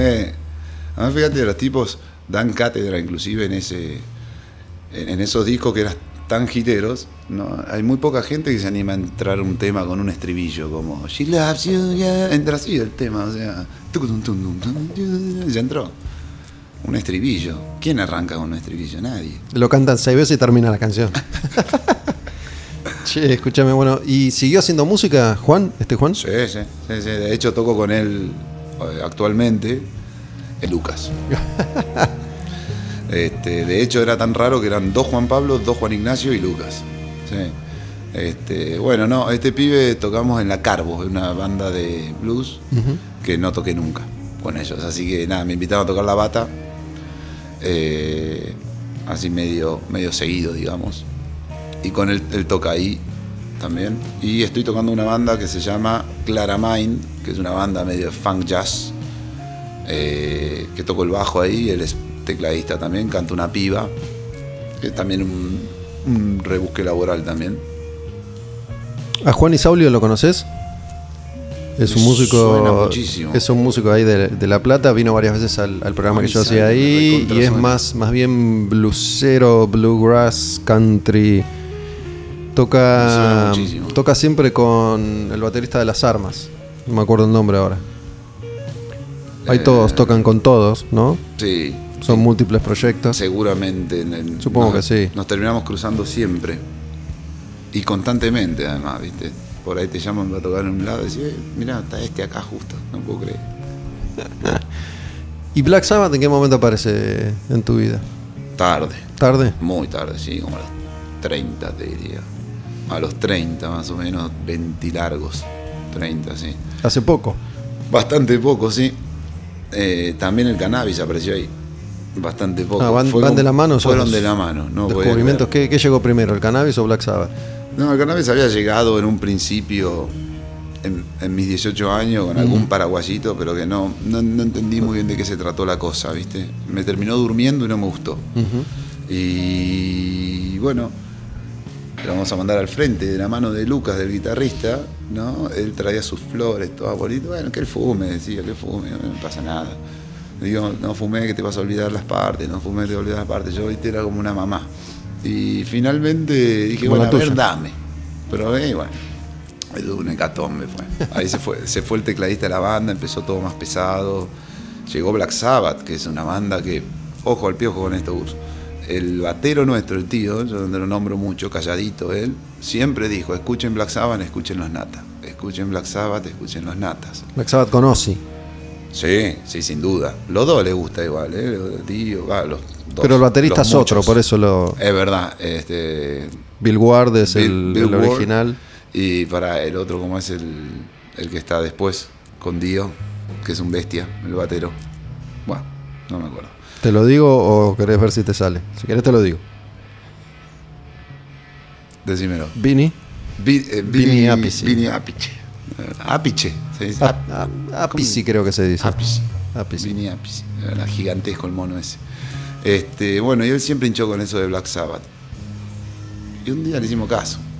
Che, ¿Y por qué fue una hecatombe probar esas flores? Porque descubrí un mundo de bandas que había escuchado, pero que pasaban desapercibidas. Te hizo escuchar otra, la música esa de otra manera. Exactamente. Y pasaba, y también bandas como Pink Floyd, por ejemplo, ¿no? Súper fan yo de The Wall, y del lado oscuro de la luna y todo. Y descubrir los primeros discos y esa, esa profundidad que, que tiene su mensaje musical dentro del viaje es que primero es- está así chiquitito y te hace sentir chiquitito y después es una cosa gigantesca que como un tsunami. No sé, fueron experiencias muy lindas con esos primeros porros treintañeros. Eh, nada, Parece, parece ser algo bastante común en tu vida esto de rechazar de movida algo que después, con el tiempo, no ya van varias cosas. Metallica, el porro, Black Sabbath, eh, Buena, buen análisis. ¿no? eh. Alguna, salvo, salvo los Beatles, Me gusta esta Charlie- la terapia esta. Charlie García también dijiste, bueno, para basta, no me hinche más. Es verdad, es verdad, loco. Mirá vos qué loco. Eh, eh, Qué loco. Y bueno, cabeza dura, no sé. no sé. La habré sacado a mi vieja eso. Y por eso te dije hace un rato como tu vieja. Sí. Mirá vos, che. Escúchame, si querés te analizo. Hacemos esto recurrentemente. Escúchame, vamos a, mm, vamos a escuchar otra canción. No sé si conoces a, un- a una banda que se llama Pulpo Negro. Sí. sí, Buena- buena banda. También amigos. amigos tuyos. Bueno, en, en este caso, para musicalizar esta charla con Salta, obviamente he elegido bandas, todas bandas argentinas y bandas que tienen algo en común con, con Pica Porters. Aprovechar esta, esta visita para, para pasar todas estas bandas que nunca habían sonado antes en, en este espacio, en Al Demonio con el Diablo. Y mm, hay muy buenas bandas, siempre las hubo en, en Argentina y estas son en su gran mayoría bandas under que no llegan a oídos de la mayoría de las personas. Donde no crece la hierba se llama esta canción y la banda es Pulpo Negro.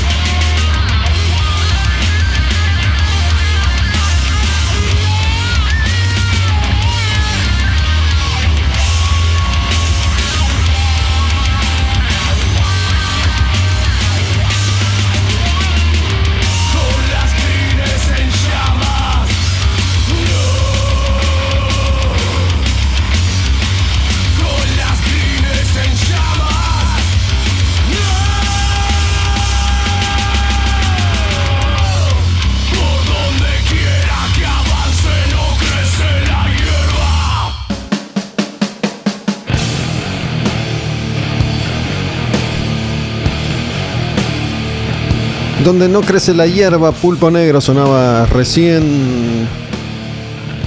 Por lo que venís contando, Salta, estamos charlando con Salta de Pica Porters. Supongo yo que eras muy chico o no habías nacido cuando salió un programa, una serie que se llamó El Pulpo Negro. ¿Sabes de qué te hablo? La verdad que no. No.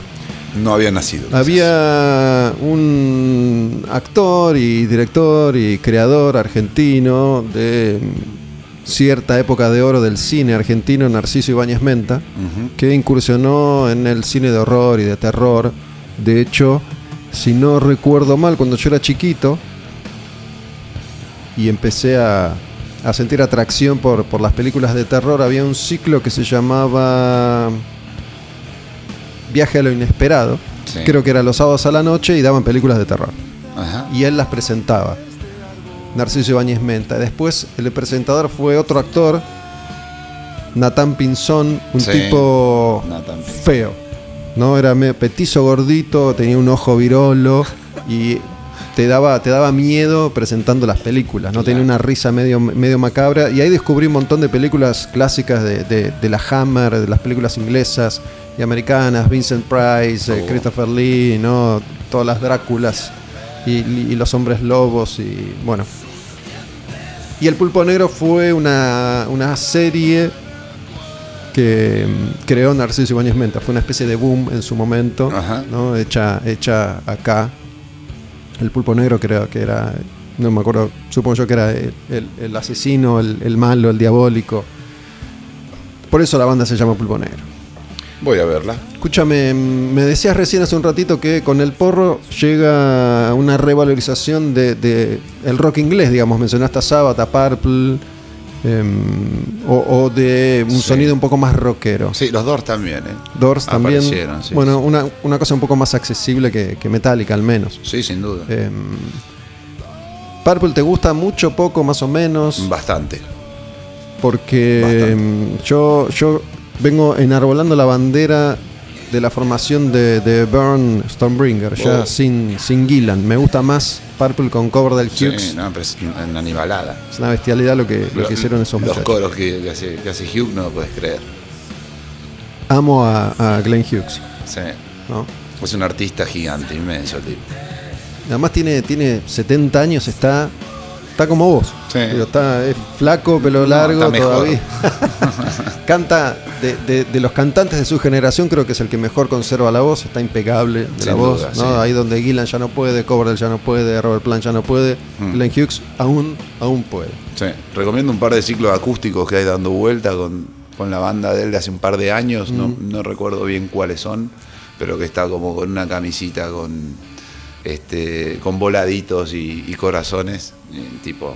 Sí, el hace tipo ha hecho de todo. vocalmente lo imposible. Ha hecho de todo, ha hecho de todo. Está, actualmente está cantando en una banda rockera que se llama The Dead Daisies, que está, está muy bien. Eh, Es una especie de, de supergrupo con formación rotativa, ¿no? Ah. Ahí fueron pasando distintos músicos, ahora está, está cantando Glenn Hughes y, y toca el bajo, como vos. Bestia, también tocando el bajo. No como yo. Digo, también además de cantar.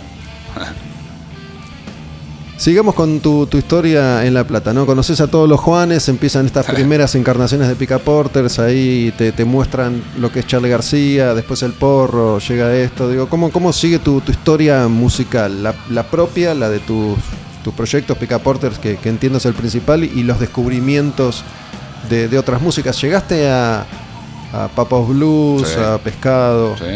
¿Cómo? A ver, contame. Y en mi caso, el dicho ese de que el porro es la puerta a otras drogas es cierto. en mi caso.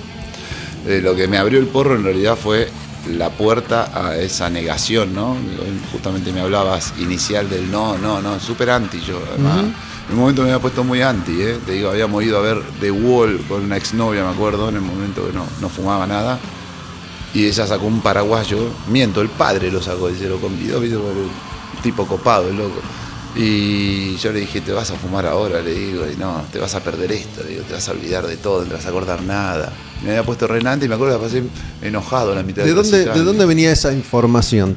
¿Quién, quién te había bajado esa información? Y ¿Tu mamá? Viene, principalmente, pero viene, venía de toda la sociedad salteña también, que es sumamente hermética, ¿viste? Es una cosa que no se hablaba, una cosa que no, ni, ni se hablaba en los 90 en Salta.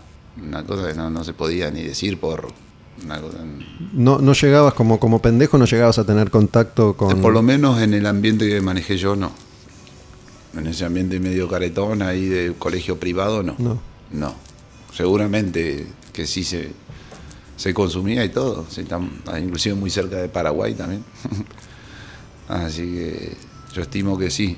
Esto de, de paraguayo, no sé, capaz que hay alguien que no lo sabe. A ver, digo, el paraguayo es como un, un faso más, más prensado, por ahí mezclado con alguna otra cosa. Mm. Digo, las flores es cultivado por, por cualquier persona en general y se supone que, que, eh, no sé, más copado, más natural, qué sé yo. Sí, sí, se fuma igual, pero sí. Eh, y en mi caso, bueno, nada, fue el, eh, la puerta que por ahí alguien me, me diga, che, mira, esto es LSD, LSD. ¿Y ¿Esto qué es LSD? No sé. ¿Te, te, te identificaría más con el, el ácido que con la cocaína. No sé si también en la puerta No, esa que se abrió entró todo, pero te imagino más con las drogas flasheras que con la cosa dura, pesada. Sí, sí, me pegó por ese lado.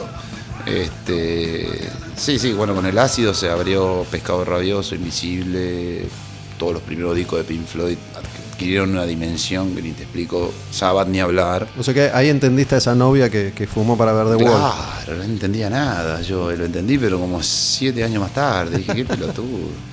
Este, así que, no, no, nunca fui un, un tometa, la verdad, no.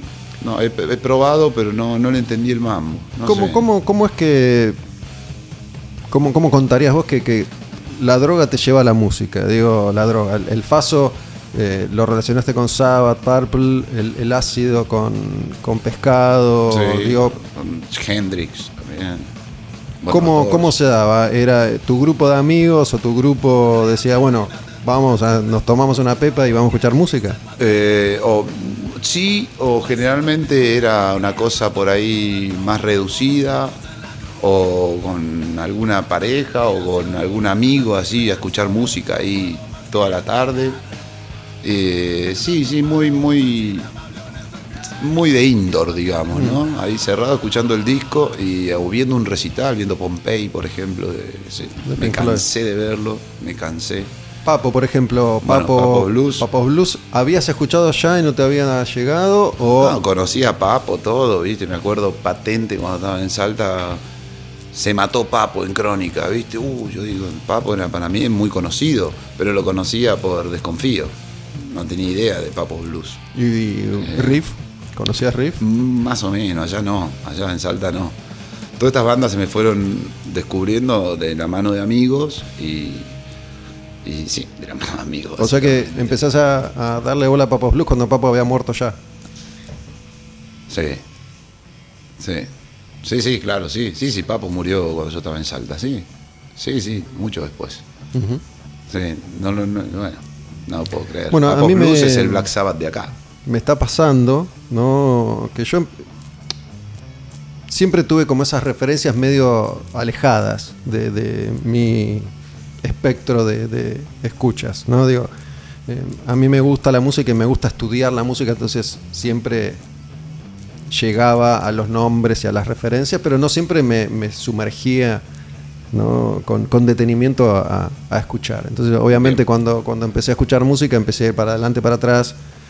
Em, pero recién me puse a escuchar Zeppelin, o me puse a escuchar Purple, o me puse a escuchar Sabbath más adelante. Yo es como que iba eh, del presente a- al futuro o a lo que iba sucediendo siempre en, en el presente, ¿no? Hasta, hasta un momento, te diría que ya también había cumplido 30, que dije, para, voy a empezar a ir también para atrás. Si bien había, había escuchado Zeppelin, conocía obviamente Hendrix, ahí me puse a escuchar a conciencia y me pasó lo mismo, y sobre todo en los últimos años, con el rock argentino, ¿no? Empecé a escuchar Manal, Color Humano, Box Day, Pescado, Todas esas bandas. todas esas Blues, Aquelarre. Aquelarre, ¿no? Pero mucho, mucho en los últimos años. Y es, es fascinante Es lo que, lo que pasaba en esa época en, en este país con la música. Sí, sí, sí. Bueno, De hecho, de primer nivel. Esto si hubiera, si hubiera ocurrido en Inglaterra era un boom. Era, era una explosión tremenda, porque la creatividad de esas bandas de color humano, con el Mino Molinari, una cosa de, de locos. Eh, un sonido también exquisito. Mira, me parece que es un buen momento para escuchar esta banda que mm, se llama Nube. Nube. Y la canción se llama Padre Sol, Madre Tierra. Y el título ya me hizo acordar a Color Humano. ¿no? Y tiene, tiene un sonido a, a ese rock argentino, pescado, color humano, Box Day. Se llama Padre Sol, Madre Tierra. La banda es Nube. Y después seguimos charlando un rato más con Salta de Pica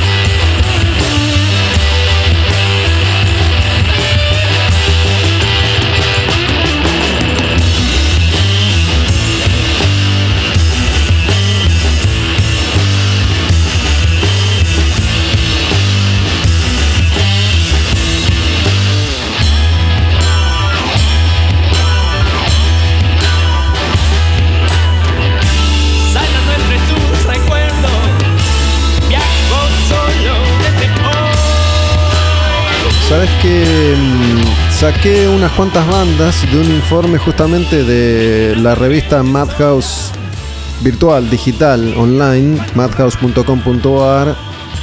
Un informe justamente sobre bandas, discos de este tipo de rock, ¿no? De stoner o como te guste llamarlo. Bandas pesadas y mm, de ahí saqué a Nube, no los conocía, que es una banda de Neuquén. Ah, mira vos. Sí. Nube neuquina. Y bueno, tiene toda esta cosa de- del rock argentino de fines de los 60, principios de los 70, ¿no? Padre Sol, Madre Tierra. Muy color humano el título de la, de la canción. Encontré ahí unas cuantas bandas muy, muy interesantes. Estamos en Al Demonio con el Diablo, grabando desde Taberna Odín, acá en Palermo, en Honduras y Tames. Salta toca en Picaporte, es una banda de La Plata muy... ¿Qué es esta? Muy interesante. Habíamos quedado entonces en el descubrimiento de, de Papo Pescado, Color Humano, con la llegada del LSD a tu vida.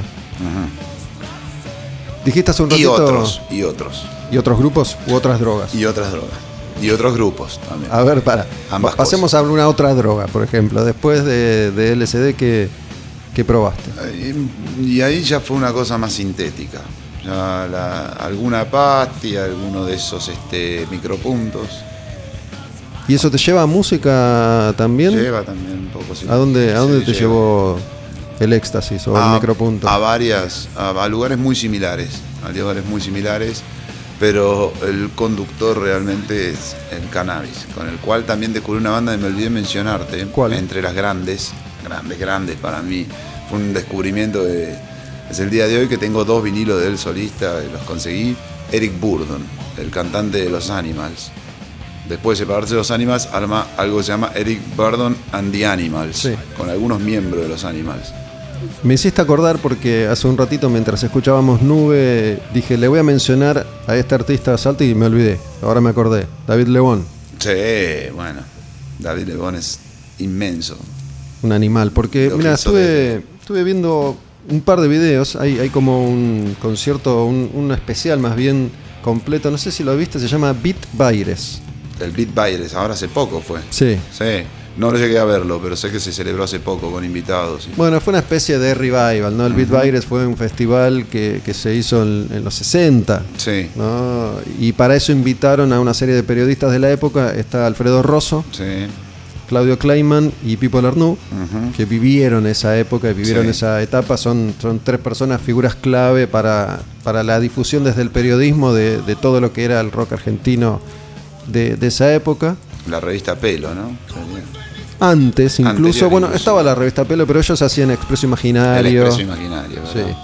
Eh, con Alfredo trabajé muchos años en, en Rock and Pop, fuimos compañeros, con Clayman en, en Rolling Stone, y Pipo Lernoux era más de, de- de la poesía, Sí. ¿no? Esto de, de los escritores, poetas beats de ahí Beat Virus. Bueno, y sí es una especie de revival ahora con artistas de esa época y de todas las épocas en realidad. Mm. Vi un par de canciones. Hay, Sí. hay una eh, en la que están tocando Juanchi de Pericos, David Lebón y alguien más que ahora no. y Baltasar Comoto. Sí, en la viola. Creo que hacen la canción Color Humano de Almendra. Y vi. Ah, para. Vi otra canción. Willy Quiroga Willy Quiroga está de con day, Fer Ruiz Díaz. De Haciendo las- Catupecu. de Catupecu Bantra, haciendo las guerras de, de Box Day. Y eso está hecho en el Teatro Coliseo, que fue un teatro clave para la, la difusión del rock argentino en, en aquella época. Y está muy lindo, la verdad que está muy bueno. Muy bueno, sí. Chequénselo porque lo, está- lo quería ver, lo quería ver y se me. Está en to-do, en los to-do. Claro. Sí, Sí, vi, eso, pero bueno, dura una hora y pico este, Sí. este especial. Sí, de, es otro de los músicos, como hablábamos hoy de, de Hughes, que también se canta todo y cada día toca mejor. Además, bueno, em, yo, yo siempre digo lo mismo y lo, y lo voy a repetir ahora. Creo que es uno de los pocos, tal vez único caso en la historia de la humanidad de, de alguien que tocó todos los instrumentos en distintas bandas. ¿no? Digo, Lebón fue bajista, fue guitarrista, fue cantante, fue baterista y fue tecladista. Sí, y de en- bandas legendarias. además. Por eso, digo, en, Papa's Blues, en, en La Pesada, en Pescado, Oh, en Color Humano, en Espíritu, en Cerú Girán, bueno, además de su carrera Sí, solista, un animal, un animal, David León. tremendo. Después de... mm, ¿No, no te llevó nunca a la electrónica Sí, el éxtasis, sí? Sí, me llevó, me llevó el, el éxtasis y, y, Y La Plata que tiene- tiene y- una y escena amigos que me llevaron al, al baile. Claro, por eso La Plata... Pero no en La Plata, ¿eh? ¿No? No, veníamos para acá. No, pero digo, La Plata tiene una escena electrónica alucinante. Creo que sí. Y mm, yo sí descubrí ahí, por ejemplo.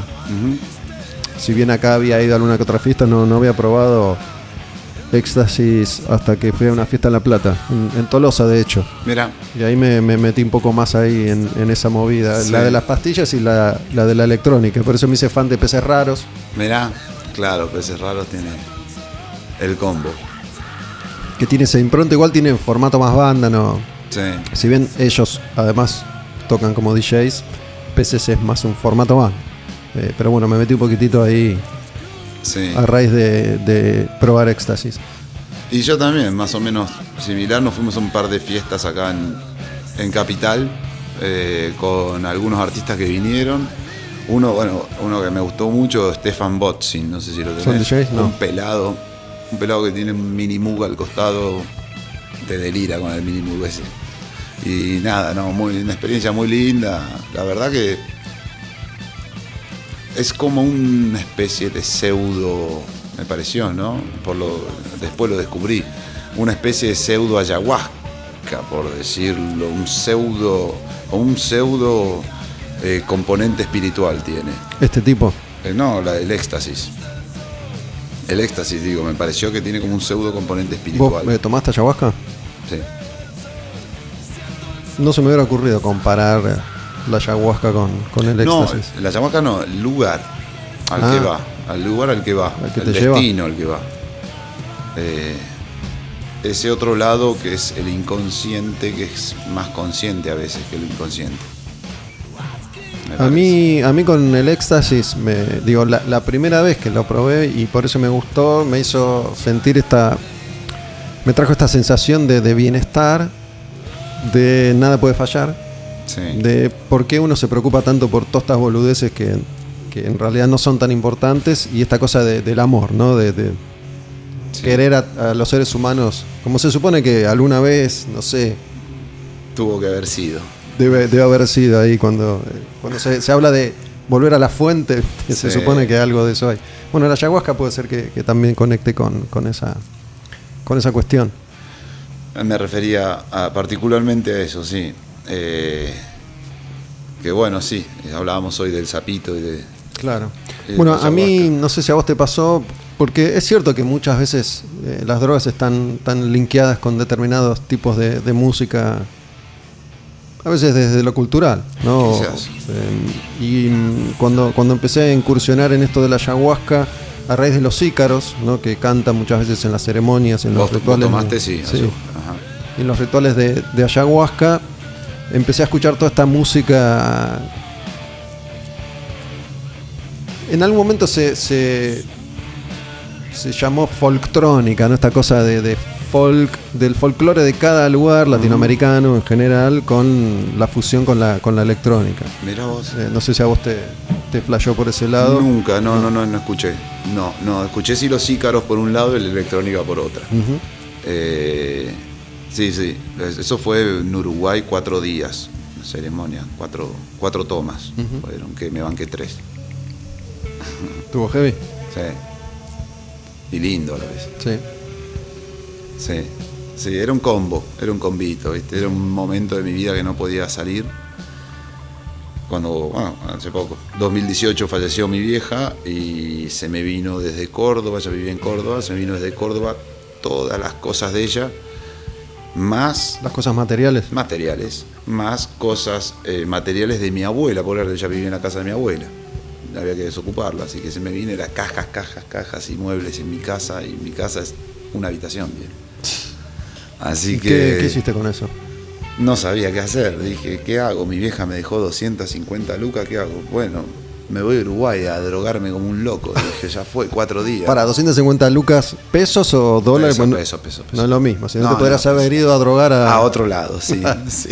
a Hawái, El destino hubiera sido Australia, mismo. Borneo, a Sí, Checoslovaquia. seguramente. Te digo, igual no hizo falta ir tan lejos. ¿eh? Había una gente que hacía unos retiros ahí en Colonia.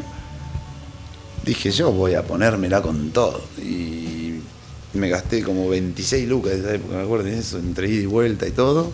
Y le dije, bueno, hay bufo, sí. Hay ayahuasca, sí. Hay cambó, sí. Hay rapé, sí. ¿Qué onda el cambó? Me hablaron del cambó, pero no lo he... Cambó divino. Cambó de lo más lindo que hay. Cambó creo que ¿Es, fue... es algún Es batracio algo- también? Es un batracio, sí señor, es una rana. Es una rana que, que larga como una secreción, una baba, que con esa baba hacen como una pastita y como con la punta de un brochet, más o menos juntan esa pastita, la tienen ahí lista, y con otro brochetito como caliente te queman la primera capa de piel de cualquier zona que vos elijas. Ah, ¿no? Normalmente Así se lo se- hacen en se el aplica. hombro. Sí, se hacen cinco perforaciones. Y son tres días, supuestamente la cura completa son 15 perforaciones. Se hacen cinco por día. Es muy mínimo, es una quemadurita nomás que te quema No- la piel. no te Eso es deja lo- es- cicatriz. Es, lo de menos. Sí, queda, Ah, que te queda queda un tiempo cosita. largo, sí, sí, sí. Y ahí te aplican ese veneno de la rana, que es esa secreción que es un veneno. Entonces lo que uno experimenta es un envenenamiento. Empieza a tener temperatura, mareos, m- me caía para el costado de la silla y te dicen tenés que tomar 6 litros de agua tibia. 6 litros en 15 minutos. En 15 minutos tenés que lograr terminártelo y... ¿Es para, para purgar, para vomitar o qué? Exacto, para poder este, eh, provocar el vómito. Hay un facilitador al lado dándote todo el tiempo y te dice, toma, toma y te acerca ¿Agua la- sola? Agua sola, tibia, tirando a caliente. ¿Sabes que A mí eso me trae un recuerdo que es algo que enseguida me empieza a, a segregar como en las glándulas salivales, Sí. porque eso yo lo experimenté con la ayahuasca, pero no agua sola, sino tabaco. No sé si... Uh, tipo un rapé por ingestado, digamos. No, esto es eh, líquido, agua tibia, con, se prepara con tabaco, tabaco la planta, no es que no tiene que ver Sí, con el sí. tabaco que se fuman y digo, es un preparado. espantoso, asqueroso. Ya me, me dan ganas de vomitar ahora solo de, de recordarlo. Pero bueno, te tenés que bajar un par de litros de eso. Ah, el agua es tibia es agua tibia. Esto es además de tibio, Con tabaco. asqueroso. Ah. Este, y te tenés que bajar los 6 litros de agua en el, en el campo. ¿Eso es previo? Digo, perdón, lo de previo a la Esto, toma. do- esto donde, donde yo lo hice, te hacen como unas purgas previas, una o dos, antes de ir a la toma de ayahuasca. Claro. Y durante la toma, aquel que quiere o que por ahí se siente mal y no, no le gustaría vomitar y no vomita, con el tabaco por ahí te induce a- Ah, totalmente. al vómito. Totalmente. Este, Sí, bueno, aquí era así, había que bajarse los 6 litros porque es que no te quedaba otra, porque acá había una cuenta regresiva, porque te sentías muy mal, realmente yo me sentí muy mal, se me caía así, me tenían que agarrar el brazo y, y hacerme tomar, y en un momento te dan un balde gigante y obviamente te hacen pedir por algo, y esto se los cuento a los dos, ¿no? la verdad que se me pone la piel de gallina cada que lo cuento porque es tan cierto que no puedo creer. En ese momento yo me estaba bajando no sé, tres, cuatro tubos de birra, cinco por día, solo. ¿viste? No podía estar un día sin que tomar birra. Y pedí por el alcohol, dije, ahora esto que me limpie un poco, es un detox, ese venenito del cambo. Y dije que me limpie, que me saque el alcohol. Lo pedí muy profundamente antes de entrar en, el momento de la ceremonia. Y me lo había dicho ya el tipo, me dice, lo que vos vas a largar va a ser lo que pediste, o sea, va a tratar de limpiar la mayor cantidad de esa porquería que vos querés eliminar. Dicho y hecho, el balde, por la memoria de mi madre, era un balde como de 20 litros, tres cuartos lleno con un líquido amarillo, como si fuese birra, y arriba espuma blanca. Una birra recién tirada. Mira, te lo juro por Dios, ¿eh? no te creo, te Te creo. lo cuento y es, es muy fuerte. Eso fue la primera aplicación. Obviamente al vomitar uno vuelve a la vida, eso se hacía a las 8 de la mañana para arrancar el día y de ahí uno podía ir a, hacer el sapo si quería o hacer ¿El mismo día? yopo si no si quería el mismo día ¿sí? y si no esperar a la noche que es la toma de ayahuasca. ¿Todo eso el mismo día? Sí. Cuatro días intensos eran. Sí. Pero fue, fue increíble porque la segunda vez pedí por el alcohol, me hicieron otros eh, por el alcohol, por el tabaco. También estaba fumando como bestia, paquete y medio por día de pucho industrial. Una porquería. Y me hicieron cinco puntitos de vuelta, otra vez todo el procesito, los seis litros de agua, todo de vuelta. Vomito, una cosa como unas. Eran hebras de tabaco, era una cosa marrón, como con hebras de tabaco. Me dice, amigo, no sé qué pediste, me decía el facilitador, me decía, porque eso es asqueroso, me decía. Y yo no lo podía creer. Y fue tan efectivo que creo que la tercera vez pedí por lo mismo, por el chupe, de vuelta, por las dudas, creo. Para reforzar. Sí, para reforzar. Y volví, era el cumpleaños, me acuerdo patente, de la novia del guitarrista de Pica Porters. Y habían contratado un barril con cerveza tirada y todo. Tomé agua esa noche. Y así estuve como 3, 4 meses, sin tomar alcohol, nada. Y el- los puchos fumo 3, 4 por día. ¿Y alcohol? ¿Aflojás? Y alcohol también, aflojé un montón. O sea, ahora prefiero tomarme una birrita artesanal, una tranqui a lo largo de toda la noche, ¿viste? O si Sí, estoy con un amigo, y- dos, listo. Dijiste, cuan- cuando, pasa lo de tu vieja, te, te mandan todas sus cosas. Claro, busco salir ahí en ese retiro. Me la voy a dar en la pera. ¿Por, Sí. qué, ¿Por qué? ¿Por la muerte de tu mamá o venías arrastrando No, algo? no sabía qué hacer con tanta caja en mi casa, no podía entrar, Gus, a mi casa. Era abrir la ¿Pero puerta. el detonante fue, fue eso o venías medio, medio para atrás ya? Y fue un- una cosa inesperada para mí. La muerte de tu mamá. Sí, sí, sí. Y sí, sí, yo dije que me iba a bancar toda la vida. ¿Fue repentino? Y estábamos vacacionando juntos, sí. Y a la mañana me levanto y estaba muerta, sí. ¿Ah, sí? Sí, estábamos ahí en Córdoba, en Carlos Paz. Pero Sí. sabí- estaba enferma. Esta, tenía cáncer, sí. Eso sí, ya lo sabían. Sí, sí, tenía cáncer y ella lo seguía al, al pie de la letra, ¿viste? Como oncóloga, ella decía, ahora tiene que pasar esto, ahora pasa esto otro, ahora pasa esto otro, ahora me van a dar esto, ahora tengo que tomar esto. Sabía como los procesos para llegar al cáncer. Yo decía que tenía que alejarse de esos procesos, tenía que ir Para otros podría para el haber otro, claro. Pero bueno, cuestiones. está bien. Eh, y bueno, en ese momento fui a darme en la pera y me llegó una sorpresa porque no, no te la das en la pera con ese tipo de, sustancias.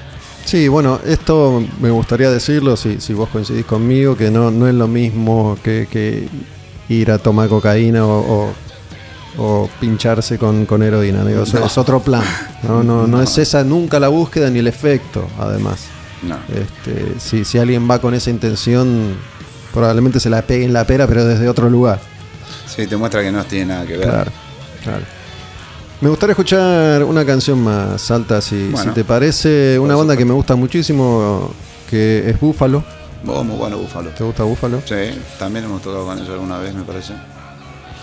Bueno, eh, he tenido en algún momento una relación, Tucumán, en Quilmes, un montón, me parece. una relación muy cercana con, con Claudio, el pastor de Búfalo, que tocó también en Brede, tocó en Natas. Sí, Y mm, esta, esta canción me gusta mucho, se llama Hombre Ciego. hombre, sí. Dale.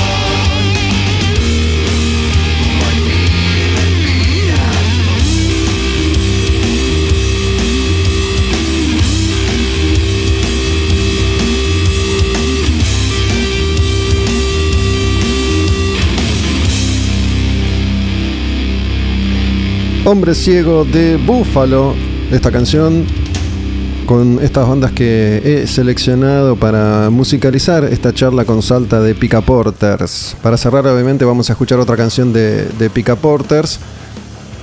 Escúchame, bueno, para cerrar, al menos en lo que a mí respecta, ya que pintó para este lado, te cuento que esta misma semana arranqué otra experiencia que es con microdosis de hongos. Opa, ¿Hongos? Te probaste seguro. mm, mm, Vos sabés que los tengo en el, los tengo en el freezer. ¿Los tenés, tenés unos? Te- tengo 3 gramos. Sí. Yo nunca, Eh, nunca, nunca probé así con el fin verdadero. Habré comido uno en medio de una juntada con birra y por. No, yo nunca, nunca probé nada, pero bueno, esto de la, de la microdosis, eh, ¿Cómo es eso? la microdosis es así. Toda la gente que esté interesada, muchos de estos temas yo los toco en profundidad en Quemar un Patrullero. De hecho, hace poco grabé un episodio sobre, sobre hongos, el cultivo y distintas circunstancias. Y la microdosis es algo que se usa, es eh, la dosificación básica, es un gramo dividido en 10. Es muy poquito. Y se toma con un protocolo que es un día sí, dos no, un día sí, dos no.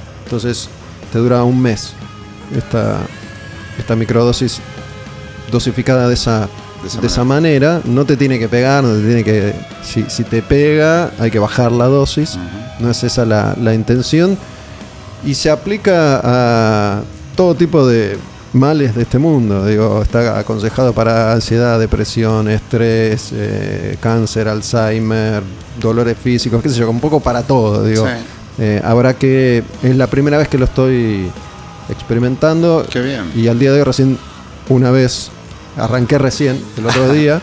Eh, mañana me toca de nuevo. Si escuchan este episodio en otro momento, esta línea temporal no va a tener sentido. Eh, pero bueno, se supone que, que te puede tranquilizar, te puede calmar, te puede. Parece ser, están investigando mucho el tema de Sí. los de los hongos por el tema de la cáncer depresión. también, también. Sobre todo Sí. eso, ¿no? Bueno, la, la ayahuasca también se usa, se, se suele recomendar mucho para, para angustias de ese tipo y, y muchas veces también para, para tratar distintos males ya físicos, ¿no? Para el cáncer mismo, qué sé yo. Eh, yo vi mm, un documental que se llama Hongos Fantásticos.